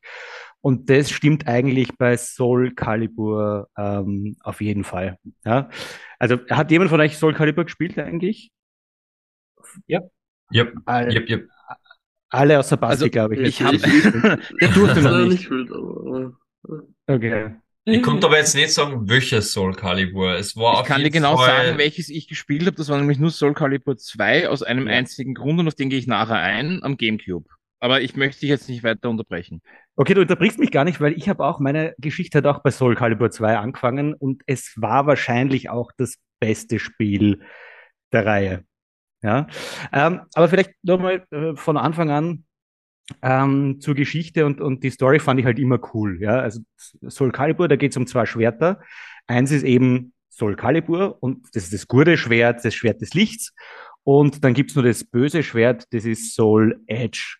Und Soul Edge, Basti, musst du vorstellen, das ist eine Mischung aus ein Schwert, das zur Hälfte aus irgendwie Stahl besteht und die andere Hälfte ist so blutiges Fleisch mit Zehnt und in der Mitte auf dem Schwert ist ein Auge drauf, das irgendwie die Gegner anschaut. Ja, und da kannst du schon allein die, die, Mhm. die Grafik und den Stil vorstellen. Es ist sehr überzeichnet, es ist sehr Fantasy-lastig, aber also mir hat es total taugt. Ja, ein Spiel für die Ähm, Eva. Die ja, Eva ich glaub, ste- der könnte die, das die auch Eva ja. steht auf so Japaner Ja. Shit. ja. Nein, aber es ist wirklich, ich finde es wirklich gut gemacht. Und ähm, das ist aber eh wie bei Mortal Kombat und, und Street Fighter auch. Du hast halt im Laufe der einzelnen Teile erlebst halt die Geschichte äh, der einzelnen Kämpfer dann, die entweder das böse Schwert wollen, um die Weltherrschaft an sich zu reißen, oder das gute Schwert, um das böse Schwert zu Badam, vernichten. badam, badam, badam, badam, badam. Was machen wir morgen? Nightmare. Ja. Ähm, genau. Ähm, zur Geschichte von Sol Calibur, das weiß wer wie das erste Sol Calibur weiß nicht. Michael, bitte. Herr Fessor, Herr Fessor, das war Soul Edge. Ja, genau, weil Soul Calibur war eigentlich der zweite Teil von Soul Calibur. Es hat mit Soul Edge angefangen. Das war ein Spiel, das äh, 1995 auf den Arcades rauskommen ist und äh, ein Jahr später sogar auf der PS1 äh, erschienen ist und war eben eines der ersten Spiele, das so diese 3D-Fighting-Mechanik hatte und eben Ring-Out. Ähm, und äh, da Eines der wenigen Spiele, die im äh, Raster einen Deutschen hatten, mit Siegfried, oder? war das so, also ja, ich kann es bei Also den anderen würd- Spielen nicht sagen, muss ich sagen. Mir würde mir würd kein anderes Spiel, Fighting Game einfallen, wo es wirklich einen Deutschen dabei hast, der Siegfried heißt. Und einen Zweihänder führt. Der war aber so geil. Der Siegfried mit dem Bihänder, ja. Aha. Ja. Ähm, genau. Und dann äh, eben Soul Calibur, der zweite Teil 1998. Und ähm, der Teil ist äh, auch zuerst auf den Arcades rauskommen und dann auf dem Dreamcast. Äh, sie wollten eine PlayStation-Version auch machen, aber die PlayStation war damals zu schwach, die PlayStation 1. Die hat nämlich, da gibt es einen Charakter, die heißt Ivy, die hat ein Schwert gehabt, das gleichzeitig auch eine Peitsche ist. Und die hat auch relativ wenig an, aber das ist jetzt nur am Rande. Aber das äh, Peitschen, Naja, das sind Dominas nur mal. Also das ist Berufskleidung, habe ich mir sagen lassen. ja, ja. Oder Sinan? Das ist das, was der Michi beim Podcast mal wieder anhat. Ich habe die Peitsche auch weggelassen. Echt jetzt. Dabei braucht's der Basti halt dringend. Ja, also vielleicht zurück noch zu Soul Calibur. ähm, die PS1-Version von Soul Calibur hat es nicht geschafft auf die Konsole, weil sie das Peitschenschwert nicht rendern konnte. Ja, deswegen äh, erschien das damals nur Entschuldigung. auf dem Lass dir diesen Satz auf der Zunge zergehen. weil es das Peitschenschwert nicht rendern konnte. Also wenn wir keine 90er Kinder sind, weiß ich auch nicht. Aber entschuldige. Aber ähnliches Problem haben sie beim Mortal Kombat für die 3D-Version gehabt. Da wollten sie natürlich auch sämtliche Kultcharaktere zurückbringen. Unter anderem äh, wie der Kassen äh, Motar Motaro, der, der, dieser Zentaure. Und haben dann festgestellt, hey, wir können keine vier Beine rendern. Wir wissen nicht, wie das geht. Aber was sie gemacht haben, ist, sie haben es in der Story erklärt, wieso er jetzt zwei Beine hat. Er ist von Shao Kahn verflucht worden. Dum, dum, dum. Dam, dam, dam. So, zu, äh, zurück zur ja. leicht bekleideten Dominatrix, die Peters Nächte verfolgt. Ja, die hat, äh, die wollten es nämlich nicht beschneiden um das äh, Peitschenschwert und deswegen äh, haben sie gleich das, den ganzen Port nicht gemacht. Peter, Ich sag, weiß die, sag die Dinge bitte zuerst in deinem Kopf. Das sind ganz normale Wörter, ich weiß nicht, was das hat. Also gut. Ähm, und äh, Soul Calibur 2 war dann auch tatsächlich das Spiel, das, äh, das ich dann auf der Das dich PS2 beschnitten dann hat. wirklich, das wirklich sehr lange äh, und sehr ausgiebig äh, gespielt hat. Michael, du wolltest was zu Soul Calibur 2 sagen? Ähm, ja, es war, glaube ich, das einzige wirkliche Soul Calibur, das ich wirklich irrsinnig gern gespielt habe, besonders die Story, äh, also den Story Mode. Wenn du mich jetzt fragst, wie die Story laut, ja, böses Schwert, gutes Schwert, kämpfen gegeneinander, toll. Nein, das Großartige bei Soul Calibur 2 für mich war, also es gab bei der Konsolenversion von Soul Calibur 2 ja für jede Konsole, für die es erschienen ist, also sprich damals die PS2, die Xbox und für den GameCube einen äh, Special Helden oder einen Special Charakter dabei. Und am GameCube war das natürlich äh, Link aus Zelda. Hm. Ähm, und du konntest wirklich die Gegner mit dem Masterschwert so richtig schön verprügeln. Und eben, wie du so- schon gesagt hast, es war das erste Spiel mit Ring Out. Ähm, ich glaube, das war das Hauptding, mit dem ich die Gegner aus dem äh, Ring äh, befördert habe und den Story-Modus geschafft habe. Mhm. Und dass ich jetzt keinen Blödsinn sage, ich glaube, es war auf der Xbox was Spawn, also sprich der, Richtig, ja. äh, die Comicfigur. Und nochmal zurückzukommen zu Bassthema, glaube ich, die PS2-Version war, ich werde den Namen fix falsch aussprechen, Heihachi Mishima. Ja, so. Ganz genau. Ja? Ja, Ja, okay. Gesundheit. Mhm. Danke, war- danke. Das Bier hat geholfen.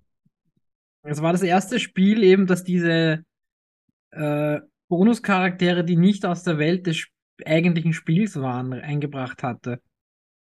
Ich, ich gebe es ehrlich zu, also das war der einzige Grund, warum ich, warum ich mir ein Fighting Game geholt habe, weil außer Mortal Kombat damals fand ich keins so cool, aber Soul Calibur, Link aus Zelda, ganz ehrlich, das war ein Must-Have-Titel und ist auch bis heute eines der coolsten äh, Fighting Games, also mein ganz persönliches äh, coolstes, aber einfach weil Link, fucking Link aus Zelda dabei war.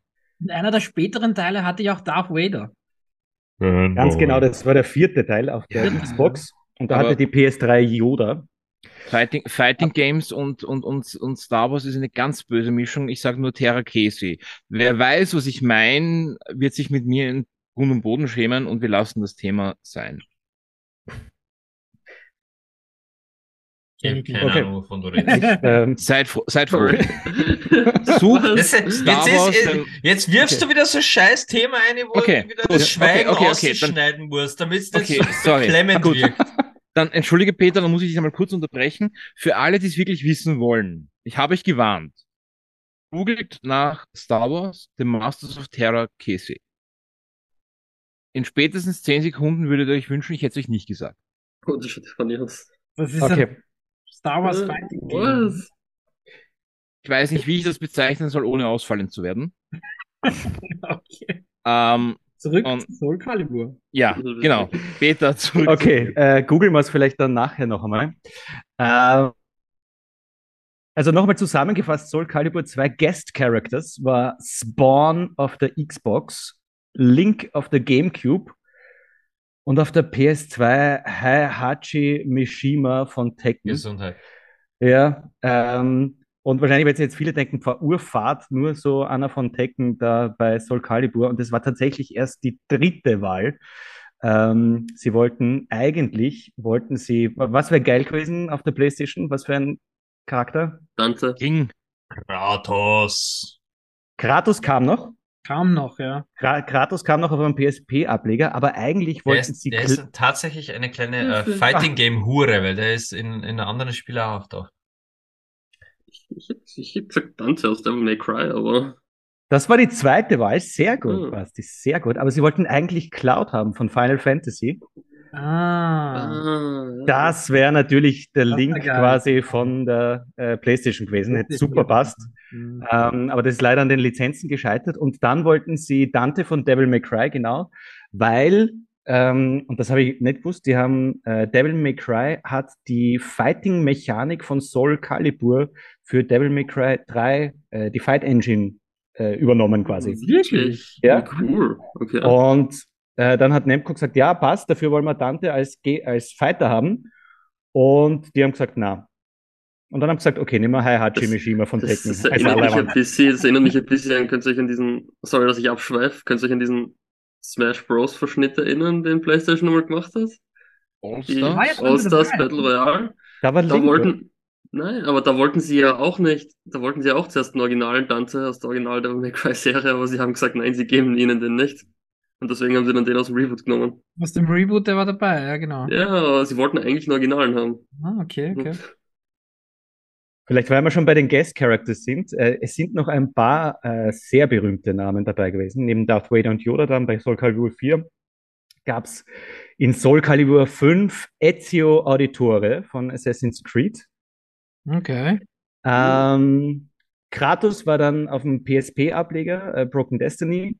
Und im ganz neuen äh, Soul Calibur 6 ist Geralt von The Witcher. Ah, passt, ihr jetzt gewusst. Sehr gut. Der einzige, der Ich Soul kann dir gar Calibur nicht sagen, wie viele Namen du hat. gerade genannt hast, die ich strunzlangweilig finde. Ezio.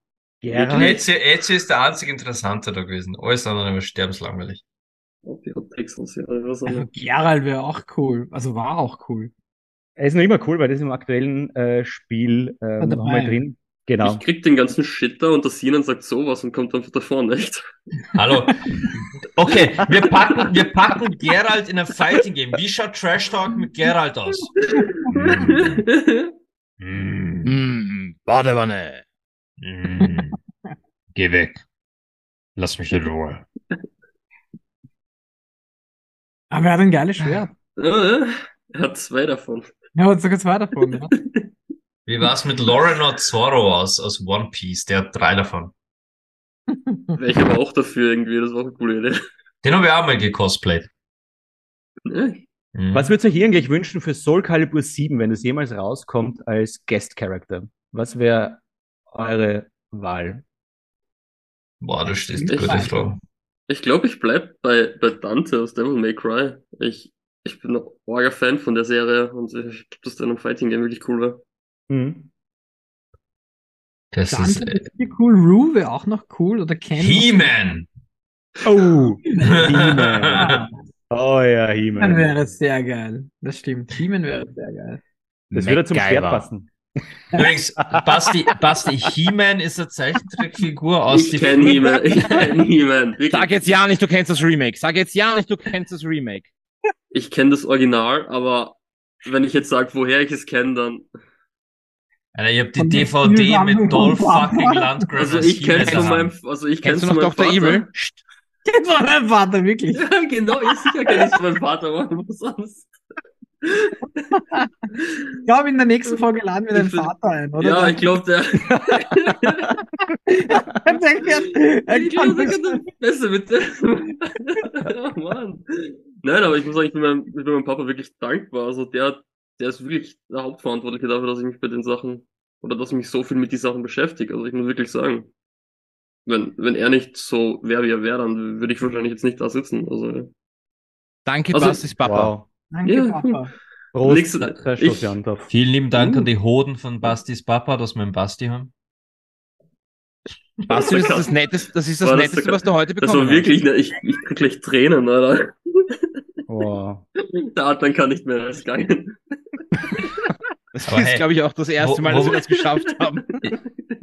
Ich, ich habe tatsächlich von, von He-Man habe ich die DVD in deutscher Fassung mit Dolph Lundgren als He-Man und ich habe die damals gesucht wie ein Berserker auf Ebay und allem möglichen, bis ich die gefunden habe, weil da hat, ja, weil es damals eine limitierte Stückzahl gab und ich wollte die fucking DVD haben in Deutsch. Aber den Film hast Als du? Ja, Ja, den Film, noch den Film. ja. Dolph Lundgren als He-Man. noch einmal. Warum? Weil der Film geil ist.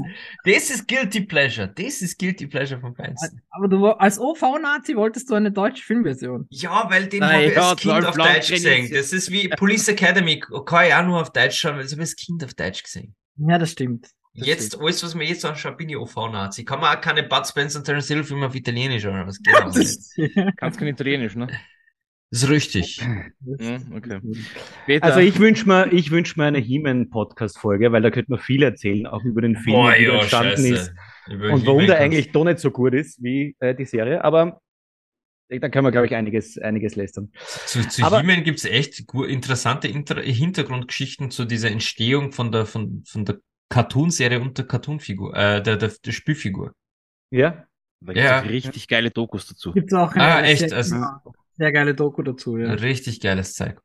Aber, Aber, aber, wen geht es nicht so, dass sie irgendwann eines Tages aufstehen und so Schwert in die Höhe strecken und schreien bei der Macht von Grayskull? Ich meine, geht mir jeden Sonntag so. Na, hey, ich bin bei, ich bin bei Hot Fast fast aus dem Kinosessel gefallen, als sie da in diese Scheune eingegangen, wo dieser Bauer z- 200.000 Waffen und, äh, und eine Wassermine bunkert hat. Sie gingen den äh, eine, machen da auf und die stehen so, bei der Macht von Grayskull. Ich bin der Einzige im Kino so gewesen, der brüllt hat, als wir, aber ich war fast vom Sessel kippt. Was zu geil war. Das ist dann der, das ist dann das Zeichen dafür, dass du der Älteste im Saal warst. Ja, ja, ja, eindeutig. Keine, keine Frage. Das war, das war für mich auch das Zeichen. Ich bin der Älteste im Saal. Das hatte ich bei Duell der Magier bei der Szene mit, das sind nicht die Druiden, die ihr sucht. Oh. Köstlich amüsiert, kein anderer hat's gecheckt. Aber entschuldige, Peter, back zu Ja. Soul Calibur. Das ist der Anti-Age-Shaming-Podcast äh, und wir sind wieder bei Soul Calibur. Das ist die Ähm. Reverse Cut, weil ich werde geschämt und sonst keiner. Nein, nein, wir schneiden dich nur raus, passt. oh. wa- Was du nur gegangen ähm, ich hab's scheiße, jetzt habe ich den Namen vergessen. Von die Turtles, der Hockeyspieler. Mit der, Casey Jones. Mhm. Casey, danke, Casey Jones. Der, ga- der gegangen für Soul Calibur. Statt dem Schwert hat er halt dann seinen Mhm. Hockeystick. Aber wie du siehst, ich bin eher in der Retro-Schiene. Turtles wäre auch gut. Es gab ja sogar ein Turtles-Fighting-Spiel. Beat'em die up. Turtles Anderes, anderes Thema, Kombat? anderes Nein, Thema. nein, nicht, nicht, nicht, nicht das Beat'em Up, das Na, Fighting. es, es gab ein, na, ein Turtle oder alle Turtles hatten in Mortal Kombat einen kurzen Gastauftritt. Ich weiß nur nicht mehr in welchem. Das weiß ich nicht, aber ich kann mich erinnern, dass äh, Uh, jetzt habe ich's. Der ultimative Charakter für, für einen Klingenkampf in, in, in, äh, Dings, in Soul Calibur. Der T1000. der T1000. Ach so, ja, stimmt. Der, der flüssige Terminator. Was Ja. der für Klingen machen konnte mit seinen, mit seinen Protzen. Also der, der ist ein Wandler, der Klinge. Oder der Highlander, weil wir schon über Christopher Lambert gesprochen hatten. Hm, yeah. Peter, ich glaube, du kommst nicht mehr zum Ende heute. Das Gute ist, ich habe gar nicht so viel vorbereitet und jetzt habe ich so geredet, dass es eigentlich wirkt, als hätte ich total viel äh, Inhalt jetzt gehabt. Sehr gut, wunderbar. Äh. Du hast, du hast unsere Podcast vorher gehört, also du weißt, du wusstest, was dich erwartet. Ja, Ich ich, habe auch gar nicht mehr, ich habe gar nicht mehr viel Interessantes zu sagen zu Soul Calibur. Ähm, außer dass der aktuelle Teil, der jetzt äh, vor was für eh fünf Jahren schon erschienen ist, Soul Calibur 6, äh, auch ein quasi Reboot der Serie ist. Ja? Also passt dir, wenn du jetzt Lust hast, da nochmal einzusteigen und The Witcher zu spielen Mhm. äh, als äh, Beat'em Up Charakter, dann kann ich da das sehr empfehlen. Es ist übrigens das erste Spiel, das ich verloren habe. Ich habe es gekauft, ich habe es dann irgendwie herborgt und ich weiß nicht mehr an wem. Und äh, ich habe es jetzt nicht das ist bei mir. Es ist bei dir? Nein. Ich hab Boah. das bei mir. Ist es, boah, das ist Ja. wunderschön. Der Telegame Podcast Oh. bringt Spieler und Spiele zusammen wieder. So soll das Das noch sein. Erleben der bringt. Besitzer und ihre Spiele wieder zusammen. Die Edith Klinger Ah. wäre stolz auf uns. Wer will Was? Ja, Edith Klinger? Egal. Ja. Ich, ich kenne ich kenn das. das ich kenn ist dann eher bei Aktenzeichen XY gelöst. Mein Name ist Ja. Eduard Zimmermann. Wir lösen hier heute den Fall des verschollenen Videospiels. Bei uns zu Gast ist Peter und er vermisst sein Game. Adnan, was hast du dazu zu sagen? Es ist in meinem Schrank. Oh, das gibt's ja nicht. Was für eine Wir haben, den Fall gelöst. Wir haben den Fall gelöst. Zwischen einem Stapel Pornomagazine, die, die seltsam verklebt sind, findet sich ein Videospiel, ebenfalls hätte- seltsam verklebt. Bei Aktenzeichen hätte es aber, hätte es aber anders angefangen. Es war ein dunkler Abend. Jeder Ja. Abend ist dunkel. Ähm, jetzt habe ich mir aber den sechsten Teil, jetzt habe ich zwei äh, Versionen anscheinend davon. Ich habe es nämlich auf dem, auf dem Steam Deck nachgekauft für die Recherche äh, dieser Folge. Ähm, und das ist ein Spiel, das wirklich sehr, sehr gut am Steam Deck auch funktioniert. Wenn jemand das Steam Deck so hat. Gut zu Hm. wissen. Ich kauf's mir mal auf dem Steam Deck jetzt. ich pack da mein Steam Deck. Kannst dir du- mal, mir mal ein Steam Deck. Perfekt. Und obwohl das Steam Deck sehr viel Lob kassiert und ich lese wirklich vor alle Seiten Lob für Steam Deck, es juckt mir so von gar nicht in die Finger. Null. Ja, ja, es gibt dir halt eine gute Möglichkeit, PC-Spiele auch mobil zu spielen. Wenn du, wenn du jetzt nicht so der Hardcore-PC-Gamer bist, das bin ich nicht, der jetzt viel Geld in einen PC investieren will, ist es ein, eine gute Möglichkeit, um in die Steam-Welt light einzusteigen, finde ich. Und man darf es nicht vergleichen mit der PSP. Ich habe die PSP gehabt, ich habe sie gehasst. Ähm, dann habe ich mir die Vita gekauft und habe sie genauso gehasst wie die PSP, aber das Steam Deck ist richtig gut. Also das ist grafisch und auch von der Funktionalität wirklich sehr gut. Dem Baldur's Gate 3 jetzt auch für die PS5 erscheint, brauche ich es nicht. Aber, Dazu aber mehr in unserer Dungeons and Dragons Folge. lasst uns, lasst uns da jetzt nicht wieder zu sehr abschweifen, weil das kennen wir recht gut. Ist Zu spät. Es gibt noch ein paar. Gibt's noch was zu Soul Calibur? Na, Na? Peter? Nein, ich habe alles gesagt. Ihr blöden Penner, ich muss dieses Schweigen dann schon wieder ausschneiden. Ich hasse euch, wirklich. Simon, bei der Länge dieser Folge ist das schon egal. Ja, aber es ist so, diese langen Schweigepausen muss ich wirklich ausschneiden, weil das ist ja dann. Ja, aber das ist dann einfach dieses ehrliche, gemeinte. Was ist? Genau. Okay, Ja. wisst ihr was, liebe Zuhörerinnen, Zuhörer und Zuhörer, wenn ihr diese Folge gehört habt, dann geht ihr bitte auf wow. äh, unsere Webseite und sucht das Kontaktformular oder ihr geht auf unsere Facebook-Seite und schickt uns einen Kommentar. Seid ihr auf der Seite von Michi, der meint, wir sollen solche langen Schweigepausen drinnen lassen oder soll ich euch das außer editieren? Und lasst uns wie immer Themenvorschläge da. Ja, und der, der das jetzt hört und wirklich macht, kriegt meine Soul Calibur PS4-Version, die ich jetzt doppelt habe. ja, Peter hat versprochen, wer, wer, wer da wirklich drunter kommentiert oder, oder uns Feedback gibt zu diesen langen Pausen, die erste Person kriegt die PS4-Version von Soul Calibur 6, was erstaunlicherweise in Adnans Schrank liegt. Echt gespielt von Daily Game Redakteuren. Genau, passt. Und Aber wo drauf seid, unterschreiben sie es euch. Aber wo gerade mit vor, Autogramm, genau. Wo wir uns gerade alle so schön in Adnans Closet befinden. Adnan, was hast du sonst noch für uns? Du hast vorher gemeint, du erzählst nur irgendwas und ich habe keine Ahnung gehabt von was. Ja, ich habe noch äh, jetzt äh, ein paar Punkte, die noch aufgefallen sind, zum Beispiel, wo du sagtest, ähm, versteckte Char oder Bonuscharaktere, äh, die eigentlich mit Mortal Kombat wirklich groß wurden. Ähm, der erste versteckte Charakter war tatsächlich auch bei Street Fighter, das war nämlich Akuma, ähm, der spätere äh, ja, Bösewicht von, von Street Fighter, den sie da eingeführt hatten, der ja der, äh, in der Story der Bruder von, von, vom, ähm, vom Trainer der, von Rune Ken ist. Der wurde mit Super Street Fighter 2 eingeführt. Und weil äh, Michi, du vorhin gesprochen hattest, Siegfried sei der erste deutsche Charakter gewesen. Der erste deutsche Charakter in einem Spiel war bei World Heroes. Das war ein, ein, ein Fighting-Spiel auf dem Neo Geo, die war ja berühmt für ihre Fighting-Spiele. Und das war ein deutscher Nazi, der Brocken hieß. das war tatsächlich in der Beschreibung so angeführt als ein Nazi-Deutscher, der kein Gegner war, der war sogar ein spielbarer Charakter. Und er hatte die gleichen Fähigkeiten wie Dalshim, nämlich dass er seine Gliedmaßen verlängern konnte. Nur waren seine Gliedmaßen da schon, ähm, ja, es waren Roboterarme, also er hatte Roboterarme und Beine und konnte genau das Gleiche machen. Äh, Ganz typisch auch für Nazis. Ganz genau, ja. So hat er es geschafft, in die heutige Zeit zu kommen, nämlich als, als, als Cyborg quasi. Und Dalshim selber, der Charakter, der für seine äh, langen Gliedmaßen bekannt ist, stammte auch äh, oder beruhte auch auf einem äh, japanischen Film ähm, aus 1976, Master of the Flying Guillotine, ähm, wo es ebenfalls äh, Street Fighter mäßig halt man von einem Kämpfer zum anderen ging und das war ein, äh, ein Yogi, genauso wie Dalshim, der eben aufgrund seiner Yoga-Fähigkeiten da seine Gliedmaßen kontrollieren konnte. Also es gab, es ist immer interessant zu sehen dann auch, wie, welche Einflüsse die verschiedensten Spiele hatten.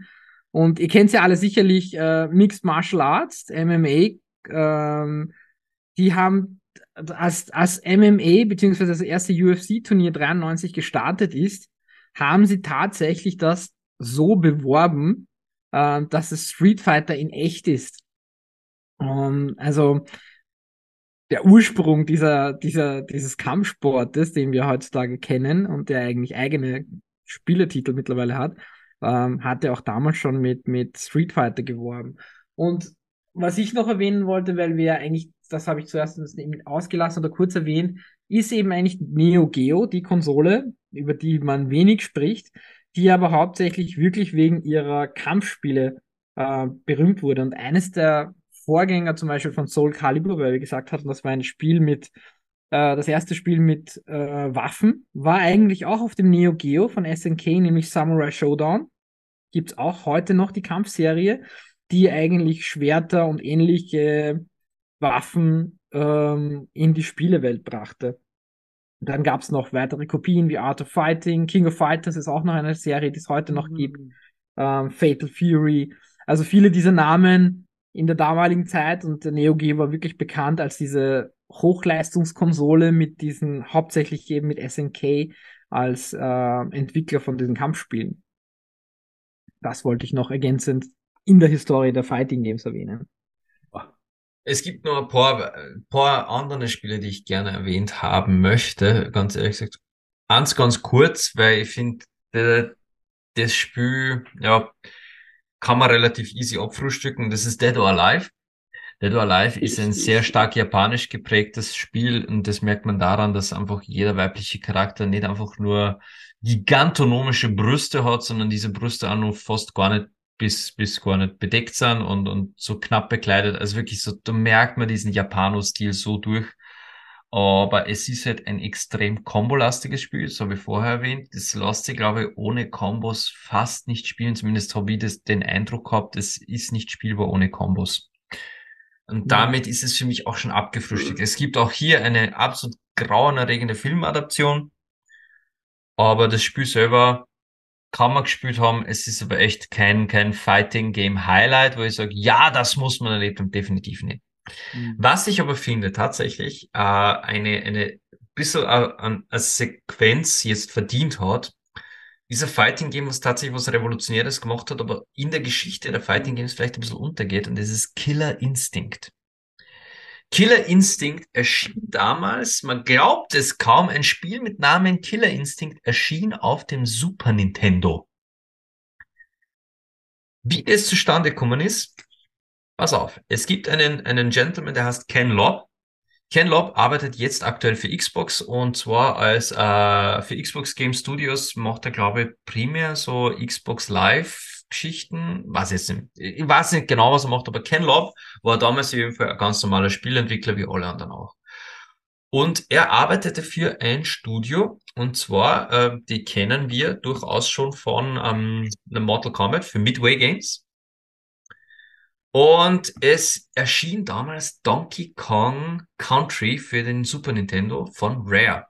Donkey Kong Country hat etwas gemacht, was vorher noch nie da war. Sie haben die Grafik einfach aufs Next Level gehoben. Donkey Kong Country war ein Phänomen auf grafischer Ebene. Und das braucht man sich noch anschauen. Im Vergleich zu anderen Super Nintendo Spielen, wie Donkey Kong Country daherkommen ist, das war einfach so, holy shit, was ist da passiert? Und Midway hat zu ihm gesagt, hey Ken, fahr hin, fahr hin zu Rare und frag die, was haben die für Technologie verwendet, was haben die für dieses Spiel wir müssen das haben, was kostet uns das, geh hin, red mit denen, wir wollen es haben. Und er ist halt hin zu Rare und hat halt gesagt, so, ja, Laun, äh, wir tun das so, bla bla, ist jetzt ein bisschen ins Gespräch gekommen und dann kam heraus, dass äh, Rare gerade tatsächlich an einem Fighting Game spielt. Zumindest so quasi die Überlegungen sind da. Es sind auch schon die ersten Skizzen da. Äh, es war das Skelett Spinal war schon da und unter anderem Namen, es war dieser Raptor war schon da. Äh, auch unter anderem Namen. Es waren die ersten Skizzen waren schon da und sie haben aber keine Ahnung gehabt, wie, wie basteln wir Fighting Game. Und dann steht plötzlich nicht einfach nur einer der Entwickler von Midway bei einer im Studio, die was maßgeblich an Mortal Kombat beteiligt war, sondern mit Ken Lobb ein riesen Fan von Fighting Games. Der zwar Mortal Kombat mitgearbeitet hat, aber er durchaus eine Tendenz eher hat zu so Sachen wie Street Fighter, zu Combo-lastige Games. Und wie ich vorher schon gesagt habe, äh, Mortal Kombat hat noch keine Combos gehabt, aber Ken Lobb hat dann quasi so gesagt, Leon, hey, ihr könnt doch da so ein bisschen mehr Combos einbauen. Das ist voll geil, so wenn man Street Fighter und sonst was spielt. Combos sind cool. Aber wisst ihr was? mich so nervt an, an, an so Street Fighter und so, dieses ich, ich, ich. Das klingt alles so scheiße. Diese ganzen Schläge, das klingt nicht gut. Ja, wenn ihr die Charaktere so richtig Kombos verpasst und einen richtig guten Schlagsound, das kommt was werden. Und er hat das denen einfach nur das Input da lassen im, was der kollegialen Austausch. Zwei Wochen später kriegt er einen Anruf und so, oh, hört er das an, hört er das an, Ken! Und sie halten quasi das Telefon an, an die Sounds und du hörst einfach, und er hört durch das Telefon eine Combo im Sound, die es schon zusammengestückelt haben für einen Charakter. Und er hört, holy shit, das klingt schon so geil, das muss er sehen. Ist halt hingefahren und das war die Geburtsstunde von Killer Instinct. Und so ist es der hingerannt. Sie haben er immer wieder zuzogen für die Spielmechaniken für Kombos und den Kampfstil und er hat ihnen gesagt, lernen, da muss äh, mehr Pep eine, mehr Grafik eine und Rare hat eben durch diese geile Grafik, wohlgemerkt, Rare hat damals mit derselben Grafik-Engine gearbeitet wie Jurassic fucking Park beim Film. Dieselbe Engine, die für das Rendern der Dinosaurier verwendet worden ist, ist für Donkey Kong Country und eben für Killer Instinct verwendet worden. Drum schauen die Sachen auch so endgeil aus, obwohl das eigentlich so alte Spiele sind. Ja, weil es im Dschungel spielt, ne? Auch. Aber weil er Velociraptor zum Kämpfen da ist. Clever Girl. Oh yeah, clever girl. Na, also wirklich äh, ein irrsinniger Zufall, dass er da mehr oder weniger eingestolpert ist in ein Spiel, was in Entwicklung ist, seinen Senf dazu gegeben hat und sie gesagt haben, Alter, das ist so endgeil. Und Killer Instinct ist ein sehr kombolastiges Spiel. Es ist, äh, es versucht, Mortal Kombat so ein bisschen die Fans zu holen, indem es ein bisschen blutiger ist. Es hat tatsächlich von, es ist von Nintendo abgesegnet worden als Killer Instinct, als blutiges Fighting-Spiel, weil vermutlich ein Nintendo damals gesehen hat, okay, da steckt echt Kohle dahinter. Aber es hat sich dann irgendwann in einer ganz anderen Richtung entwickelt. Mittlerweile ist Killer Instinct leider tot. Es starb äh, wirklich mit der Entscheidung, es Free-to-Play im Xbox Live, glaube ich, Game Pass zu machen. Es ist free Ich entschuldige mich hierfür gleich, aber wer hat's denn gekillt? Microsoft. Microsoft hat's gekillt. Nein, Microsoft wirklich, als gesagt haben, wir machen es Free-to-Play, weil sie haben einfach keine Kohle mehr dahinter gesehen. Aber Free-to-Play war dann eh wirklich der Tod von Killer Instinct. Aber was dazwischen passiert ist, ist, das verdient jetzt auch noch Erwähnung, weil das wusste ich nicht, das habe ich erst durch die Recherche herausgefunden. Ich habe Killer Instinct erst nur die alten gespielt. Killer Instinct Gold habe ich nur gespielt. Dies, alles, was danach gekommen ist, habe ich nicht gekannt. Das habe ich jetzt durch die Recherche herausgefunden. Killer Instinct wurde durch die Audioaffinität von Ken Lobb, der gesagt hat, das Spiel muss geil klingen und durch die, dass das Entwicklerstudio auf das so aufgesprungen ist, wie geil das klingt, wurde zu einem musikalischen Fighter. Die Kombos in den neueren Killer Instinct Spielen haben die Musik im Spiel gesteuert. Sprich, wenn du eine richtig geile Combo gesetzt hast, ist die Musik im Spiel auf die einzelnen Punches mit die Beats mit eingestiegen und je schneller und härter deine Punches und die Combos, umso härter sind die Beats von der Musik geworden und haben sich dann mit dem Fight mit verändert. Also das ist ein sehr musikalisches Fight. Es ist ein bisschen Techno-Beats lastig worden, was so gar nicht meine Mucke ist. Aber die Idee, ein Fighting-Game zu, zu schaffen, wo du durch die Combos und den Fight selber die Musik quasi beeinflusst. Ich habe ein paar Clips gesehen, habe echt gedacht, das klingt tatsächlich gut, obwohl es überhaupt nicht mehr Musik ist. Aber es klingt geil, wenn das zu den Beats, äh, zu die Schläge abgestimmt ist. Das ist ziemlich cool gewesen. Hm. Finde ich, hat er Erwähnung verdient und Killer Instinct durch diesen, durch die Tatsache, dass sie die Grafik-Engine von Jurassic Park verwendet haben, einfach damals wirklich geil ausgeschaut hat. Dieses Spiel ist, äh, falls ihr es noch nie gespielt habt, die alten, wirklich alten Super Nintendo Killer Instinct Spiele. Solltet jetzt echt mal die Hand nehmen und euch mal fragen, scheiße, wie kann das so cool auf einem Super Nintendo ausschauen? Ich habe Killer Instinct nie gespielt. Ich weiß aber eine Sache von dem Spiel, nämlich, dass das halt jetzt die 2013er Version einen ziemlich coolen Gastcharakter hat. Die haben Kratos dabei gehabt. Die haben Kratos als Gastcharakter Haben gehabt, nicht- oder? Haben die nicht den, den Gebieter aus Halo als Gastcharakter? Das weiß ich nicht. Ich weiß von Kratos, der war definitiv als Gast bei, bei Killer Instinct mit dabei. Äh, und da, Killer Instinct hat so Stage Fatalities gehabt, quasi so aus dem Ring ausschleudern hast Instant Death und dieses Ring Out quasi hast automatisch gewonnen. Hat Killer Instinct auch mit drinnen gehabt, aber Killer Instinct war für mich herausstechend, allein durch die, äh, da, da hat es keinen roten Faden bei den Charaktere gegeben. Während du bei Street Fighter einen roten Faden, bei Mortal Kombat hast du ein bisschen einen roten Faden, überall ist es ein roten. Bei Killer Instinct hast du mit einem flüssigen Alien gegen einen Raptor kämpft. Mit einem Werwolf gegen ein Skelett. Mit einem Ninja gegen einen Boxer. Oder da, da, da hat's alles Mögliche da drinnen gegeben. Das spürt Kampf, kämpfertechnisch einfach gesagt, hey, was, die, die, die, wahrscheinlich sind die Game Designers und so, so mit Skizzen da gewesen, so, wir hätten da jetzt ein Portfolio an Fightern, wie die ausschauen konnten. Und die Chefs sind da gewesen und gesagt, ja. Und die Designer so, ja, welchen von denen? Ja, alle. Haut es alle ein. Tobt euch aus. Hm. So, so gespielt sie das an. Und das war, aber trotzdem haben alle geil ausgeschaut und, und wirklich sich geil gespielt. Und ja, das Spiel hat verdammt geil klungen. Auch damals diese erste Super Nintendo Version. Hat richtig geil klungen. Hm. Weil du gesagt hast, ähm, wechselnde Stages innerhalb des Kampfes. War das nicht auch Soul Calibur das erste Spiel, wo du dann den Gegner in quasi in eine in eine in ein anderes Level schlagen konntest oder in einen anderen Stockwerk schlagen Mortal konntest. Kombat auch schon gehabt. Also Stage, äh, quasi durch, durch einen Uppercut, durch die Decken durch und Genau, dann warst du in einem anderen Decken Level. Das hat Mortal so. Kombat 3 schon gehabt. Und das, Das da reden wir von 1995, Ja, 96. stimmt. Ah, das war schon drei. Stimmt, Mortal Kombat war Mhm. das erste. Ja, stimmt. Ja. Und das haben sie ja immer wieder aufgegriffen, später dann äh, in die in die 3D-Versionen, wo du Gegner quasi mit am Kragen gepackt und durch Wände geschoben hast. Und das war dann auch wieder so Test Your Might Event, wo du die, die Hand, Handflächen grübelt hast an, an, an die Buttons. Das haben sie in äh, Mortal Kombat vs. DC Universe haben sie das natürlich auch dabei gehabt, dass du aus die Stages austrinnen bist.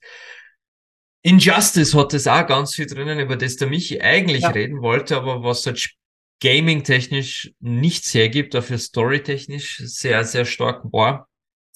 Und ich muss ganz ehrlich Storytechnisch ist Injustice eine, glaube ich, eine eigene Folge wert einfach, weil da man die, kritisiert. die Comic-Reihe allein war, glaube ich, Ja. lass mich lügen, vier Comics. Also wir, wir reden da jetzt von wirklich äh, nicht zehn Seiten Comics, sondern so richtigen äh, Hardcover-Comic mäßig, die die Story weitergetrieben hat. Aber die Und Spiele waren mau, die waren nicht so. Die, die Spiele, sie waren zwar vom selben Entwickler wie die Mortal Kombat Mhm. 9X11. ja, also sie waren von NetherRealms. Ja. Ähm, Aber- aber, das Problem war halt auch wieder, es war DC, die dahinter gestanden sind und meinten, na, na, na, na, na, na, na, na, na, na, Muss alles brav sein. Werden. Aber dafür können wir ja High-End-Action oder über-drüber Kombos machen, sprich, du konntest die Gegner mit dem Batmobil überfahren. Als Beispiel. Ja, ich, ich War cool, eh gespielt. war witzig oder auch einer der Finisher, glaube ich, vom Flash war, du läufst um Einmal die Welt um die Welt und dann gibt's einen Flash-Punch in die Fresse. richtig, genau. Und solche Sachen. War schon geil, aber that's it. Also die Ja. Story davon, keine Frage. Genial. Hätte auch in der, im, im Snyder Cut, also in der ganzen äh, Geschichte, Ähm, äh, Grund, äh, Grund gefunden, eben diese ganze Geschichte Joker, der es schafft, äh, Batman und Superman auszutricksen, indem er Lois Lane tötet. Spoiler-Alarm für Injustice, sorry dafür. Ähm, also wirklich geile Story, aber spieletechnisch, ja. Die haben es dann im zweiten versucht, eben auch mit, mit so wie es Mortal Kombat 10 oder 11, welches war es jetzt, das versucht hat, dann mit Waffen und verschiedenen Techniken alles irgendwie Das war neun. das war Das war neun. okay. Und nicht. in Injustice 2 hat es dann halt versucht mit auch so quasi eine, eine, einem RPG-Element, also mich so nennen, dich aufleveln zu können mit verschiedenen äh, ja, äh, Rüstungen. Nee, nee, nee, nee, nee, nee. Also die Story war cool, Spielemechanik leider nicht so genial. Weil du Test Your Might gesagt hast bei Mortal Kombat, das war ja, hat auch mit Street Fighter angefangen, wenn ihr euch erinnert. das das Auto zerkloppen. Das Auto, genau. Stimmt, ja. Wow. Hat eigentlich damit diesem, mit dem Auto angefangen. Das war so ein Zwischenlevel, ja. War aber immer lustig. Ach Gott, ist So eine Reise in der Zeit zurück. So viel geile Erinnerungen. Wirklich, wirklich. Ich habe mit diesen ganzen Fighting-Spielen, mit allen, die wir da heute besprochen haben, immer so viel Spaß gehabt, außer Virtual Fighter. habe ich so viel Garde gehabt. Aber, meine Herren, wir nähern uns an die drei Stunden Marke. Ich glaube, wir setzen jetzt einen Deckel- wir setzen jetzt einen Deckel drauf. Ich werde diese Folge, und das kündige ich jetzt schon an, ich werde sie nicht splitten. Ich habe es bei Nintendo gemacht, nachträglich, dass ich sie splitte. Die wird nicht gesplittet. Und da wollen wir jetzt auch euer Feedback, liebe Zuhörerinnen, Zuhörer und Zuhörers. Taugt euch das, wenn wir wirklich so lang über ein Thema schwadronieren? Oder sind euch die kurzen Folgen lieber?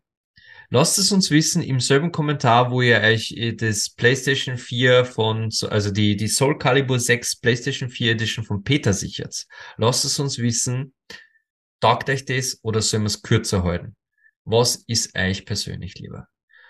Und bei uns ist es jetzt echt schon Sport, weil wir haben uns echt Sport an den Mikros gesetzt. Es ist jetzt halber zwölf und da sitzen unter anderem alte Familienväter und, und generell alte Männer an den Mikrofonen und der Basti. Und wir, wir verabschieden uns jetzt. Es verabschieden sich von euch der Basti. Ciao. Jetzt hat er es wieder gemacht. Er hat es wieder gemacht. Basti, das ist ein Audioformat. Winken sieht keiner. Du musst schon Ich was bin, sagen. halt freu ich bin halt freundlich erzogen worden, was soll ich da sagen? Und deinem Papa, der die PS2 hatte, ne? Ja, von, genau von dem. Den müssen wir einladen. Den müssen Ja. wir einladen. Wir müssen einladen. Da, da, Lieben Gruß an seine Hoden. Es geht weiter mit dem unfreundlichen Michi, Möge die Macht mit euch sein. Immer. dem unfreundlicheren Adnan, Servus. unserem Neuzugang, Altzugang Peter. Tschüss und Florian, wenn du das hörst, geh jetzt bitte schlafen.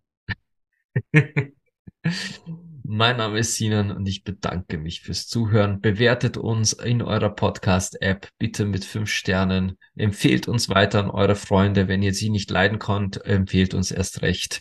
Und wir hören uns beim nächsten Mal.